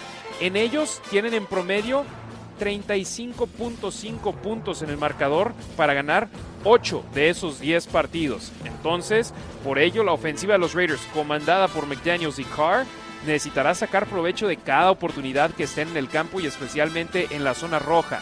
Y para derrotar a los Chiefs, los Raiders necesitarán que la ofensiva juegue a la altura de las armas que tiene el equipo, ya que con Mahomes como mariscal de campo, los jefes solo tienen 14 derrotas durante la temporada regular y en solamente dos de ellas les han sido anotados menos de 27 puntos, ambas contra los Potros de Indianápolis. Entonces, para pegarle a los Chiefs es casi un requerimiento llegar a la triple decena de unidades y es algo que los Raiders hicieron por primera vez en esta campaña en la semana anterior ante los Broncos de Denver. Por supuesto, victoria de 32 a 23, pero seis de esos puntos fueron anotados por la defensa y solamente se consiguieron dos anotaciones por parte de la ofensiva y los demás puntos fueron por medio de patadas de Daniel Carlson. Si anotan tres goles de campo dentro de la zona roja los Raiders el lunes, no van a poder ganar el partido. Mantengan sin duda alguna eso en la mira Nación Raider. Los Raiders necesitan anotar y mucho. Obviamente eso es algo que necesitan hacer en todos los juegos, pero especialmente en este. Vamos con el reporte de lesionados porque Hunter Renfro no ha jugado desde el partido de la semana 2 ante los Cardenales de Arizona al estar en el protocolo de conmociones cerebrales y Renfro participó en el entrenamiento del miércoles con un jersey rojo de no contacto pero el jueves lo hizo de manera completa, por lo que todo apunta a que estará listo para jugar el lunes ante los jefes de Kansas City y Hunter, el cazador. Esto fue lo que nos dijo tras la práctica de ayer.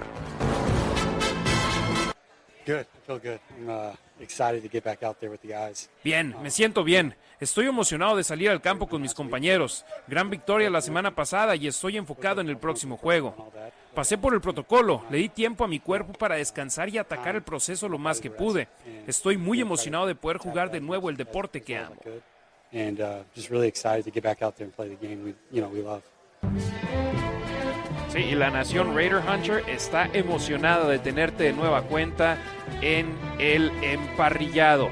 Vamos con más lesionados que no participaron en el entrenamiento de ayer. Foster Morrow, lesión de rodilla, y Roderick Teamer por enfermedad. Estoy manteniendo la mirada puesta en cuanto a los reporteros que están en el entrenamiento de hoy de los Raiders, pero no he leído información aún sobre quién ha participado o no en la práctica de hoy allá en el Intermountain Healthcare Performance Center en el cuartel general de los malosos. Vamos con los que sí han practicado, pero de manera limitada. Jayon Brown, linebacker, lesión de tendón de la corva. Justin Herron, este es el reporte de ayer, lesión de rodilla y lamentablemente ya hoy se confirmó que está fuera el resto de la campaña debido a ella. Denzel Perryman, que no entrenó el miércoles, que salió del partido del domingo por el protocolo de conmociones cerebrales, ayer entrenó y en primera instancia tenía el jersey rojo y posteriormente se lo quitó, entonces ahí está potencialmente puede jugar en el partido de lunes. Habrá que mantener la mira en el reporte de lesionados que será publicado más tarde hoy y también mañana al ser juego de lunes por la noche. Darren Waller, limitado por lesión de hombro, al igual que los esquineros Sam Webb, tendón de la corva, y Brock Yassin, lesión de rodilla. Entonces, estos jugadores están en la cuestión de limitados. No se sabe si pueden jugar o no. Esperemos si puedan hacerlo. Rocky Sin entrenó de manera limitada toda la semana anterior. Fue listado como cuestionable y no jugó ante los Broncos de Denver. Y sería importante tenerlo de regreso a pesar de que Nate Hobbs y Amik Robertson hicieron un trabajo más que decente cubriendo la posición de esquinero en el juego ante los Broncos de Denver. Pero ante los jefes de Kansas City quieres tener todas tus armas disponibles para poder tener la mejor posibilidad de ganar el juego en Kansas City, algo que han hecho muy pocas veces, pero lo hicieron recientemente, en el 2020, y esperemos puedan replicar esa sorpresa los Raiders. Ahora es momento de hablar del salvaje oeste en la conferencia americana.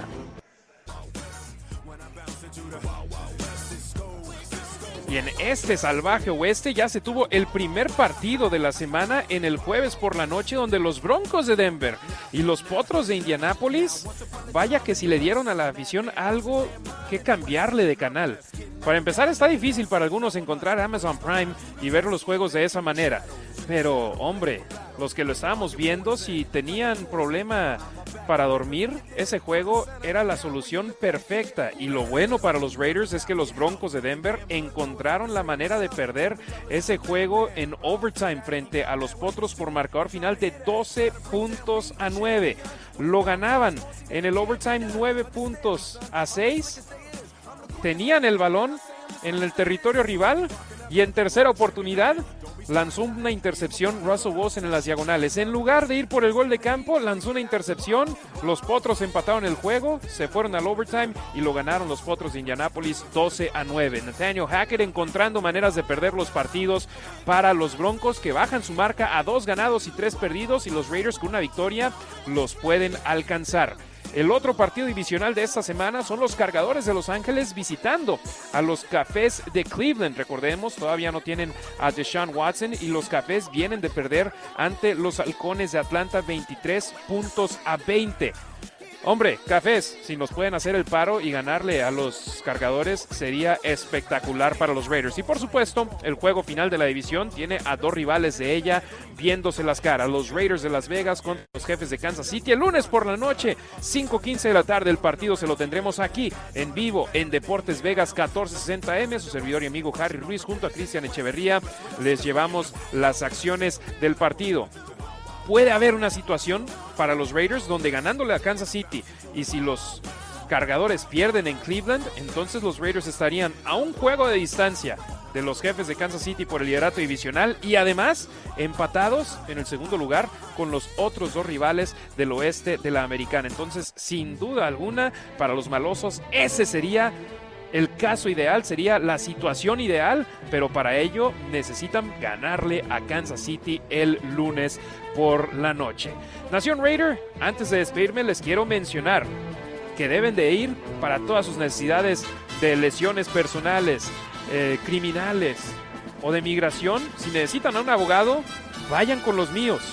The Cash Verde Law Group es, sin duda alguna, el bufete de abogados latino más grande en todo el Valle de Las Vegas, donde los hermanos Alejandro y Orlando te tratan como familia, hacen un excelente trabajo donde no te tratan como cliente, sino te tratan como si fueras su hermano, como si fueras su hijo. Y eso es lo que hacemos los latinos. Ellos, por supuesto, su padre, eh, Waldo, que en paz descanse, es el que inició en esto de los de ser abogado y de hecho su historia es muy peculiar. Él trabajaba en los casinos antes en Reno y trabajando de día, estudiando de noche, logró convertirse en abogado y esto los puso a sus, a sus hijos diciendo, ¿sabes qué? Le entramos a lo mismo. En primera instancia fue Alex que no era tan buen estudiante, pero al ver a su papá cómo peleaba por sus hijos, cómo peleaba por su familia para llevarlos adelante, se puso las pilas y acabó haciendo una gran labor en su carrera legal, convirtiéndose en abogado y ahora, por supuesto, haciendo una gran labor protegiendo a todos en Las Vegas en este tipo de casos. Su hermano Orlando, él siempre fue un estudiante, luchador greco-romano y él dijo, ok, mi hermano Alex lo hizo, voy a seguir sus pasos y ahora, sin duda alguna, tienen a el bufete de abogados de Castro Verde Law Group como uno de los mejores en todo el país. Siguen creciendo y en Las Vegas ellos no debe tener duda usted, hermano, hermano, que nos está escuchando aquí en la Nación en Deportes Vegas 1460 M. Vayan con ellos porque los van a tratar como familia y quiere ser parte del equipo ganador y ellos siempre lo dan todo por ti con su ética de trabajo que no se le puede negar. Así que The Cash Verde Law Group, vayan con ellos, hispanos, latinos, siempre ayudándolos a ustedes. Y por supuesto, aficionados del fútbol americano, tu sede para esta temporada es Buffalo Wild Wings. Este es el mejor lugar para vivir tus partidos favoritos en sus pantallas gigantes mientras disfrutas de las alitas más deliciosas de Las Vegas y con Coors Light de barrila solo 2.75 durante todos los juegos de fútbol americano profesional. Únete a Deportes Vegas 1460M en vivo todos los viernes desde las 12 del mediodía hasta las 2 de la tarde para los viernes de fiesta del fútbol americano de los Raiders. Chequen las redes sociales de arroba la Nación Raider. Ahí estaré publicando dónde estaremos en vivo la próxima semana. Al final de la temporada 2022 estaremos haciendo, habremos hecho un programa en por lo menos cada Buffalo Wild Wings alrededor Las Vegas. Gracias a la banda acá en el ubicado en South Las Vegas Boulevard y Warm Springs, al exterior de los outlets en Sur Las Vegas Boulevard. Gracias a Jet Donaldson, ingeniero, hoy aquí en el programa. Por supuesto, en el estudio a Adrianita Santillo, que nos está ayudando siempre aquí en La Nación en Deportes Vegas 1460 AM. Soy Harry Ruiz. Disfruten el partido el próximo lunes aquí en Deportes Vegas 1460 AM. Y si están en Las Vegas, dense la vuelta aquí al Buffalo Wild Wings porque Hugh Myers sigue con Unnecessary Roughness en vivo en Raider Nation Radio 920 AM. Tengan un excelente fin de semana, Nación Raider. Nos hablamos el lunes aquí en Deportes Vegas 1460 AM.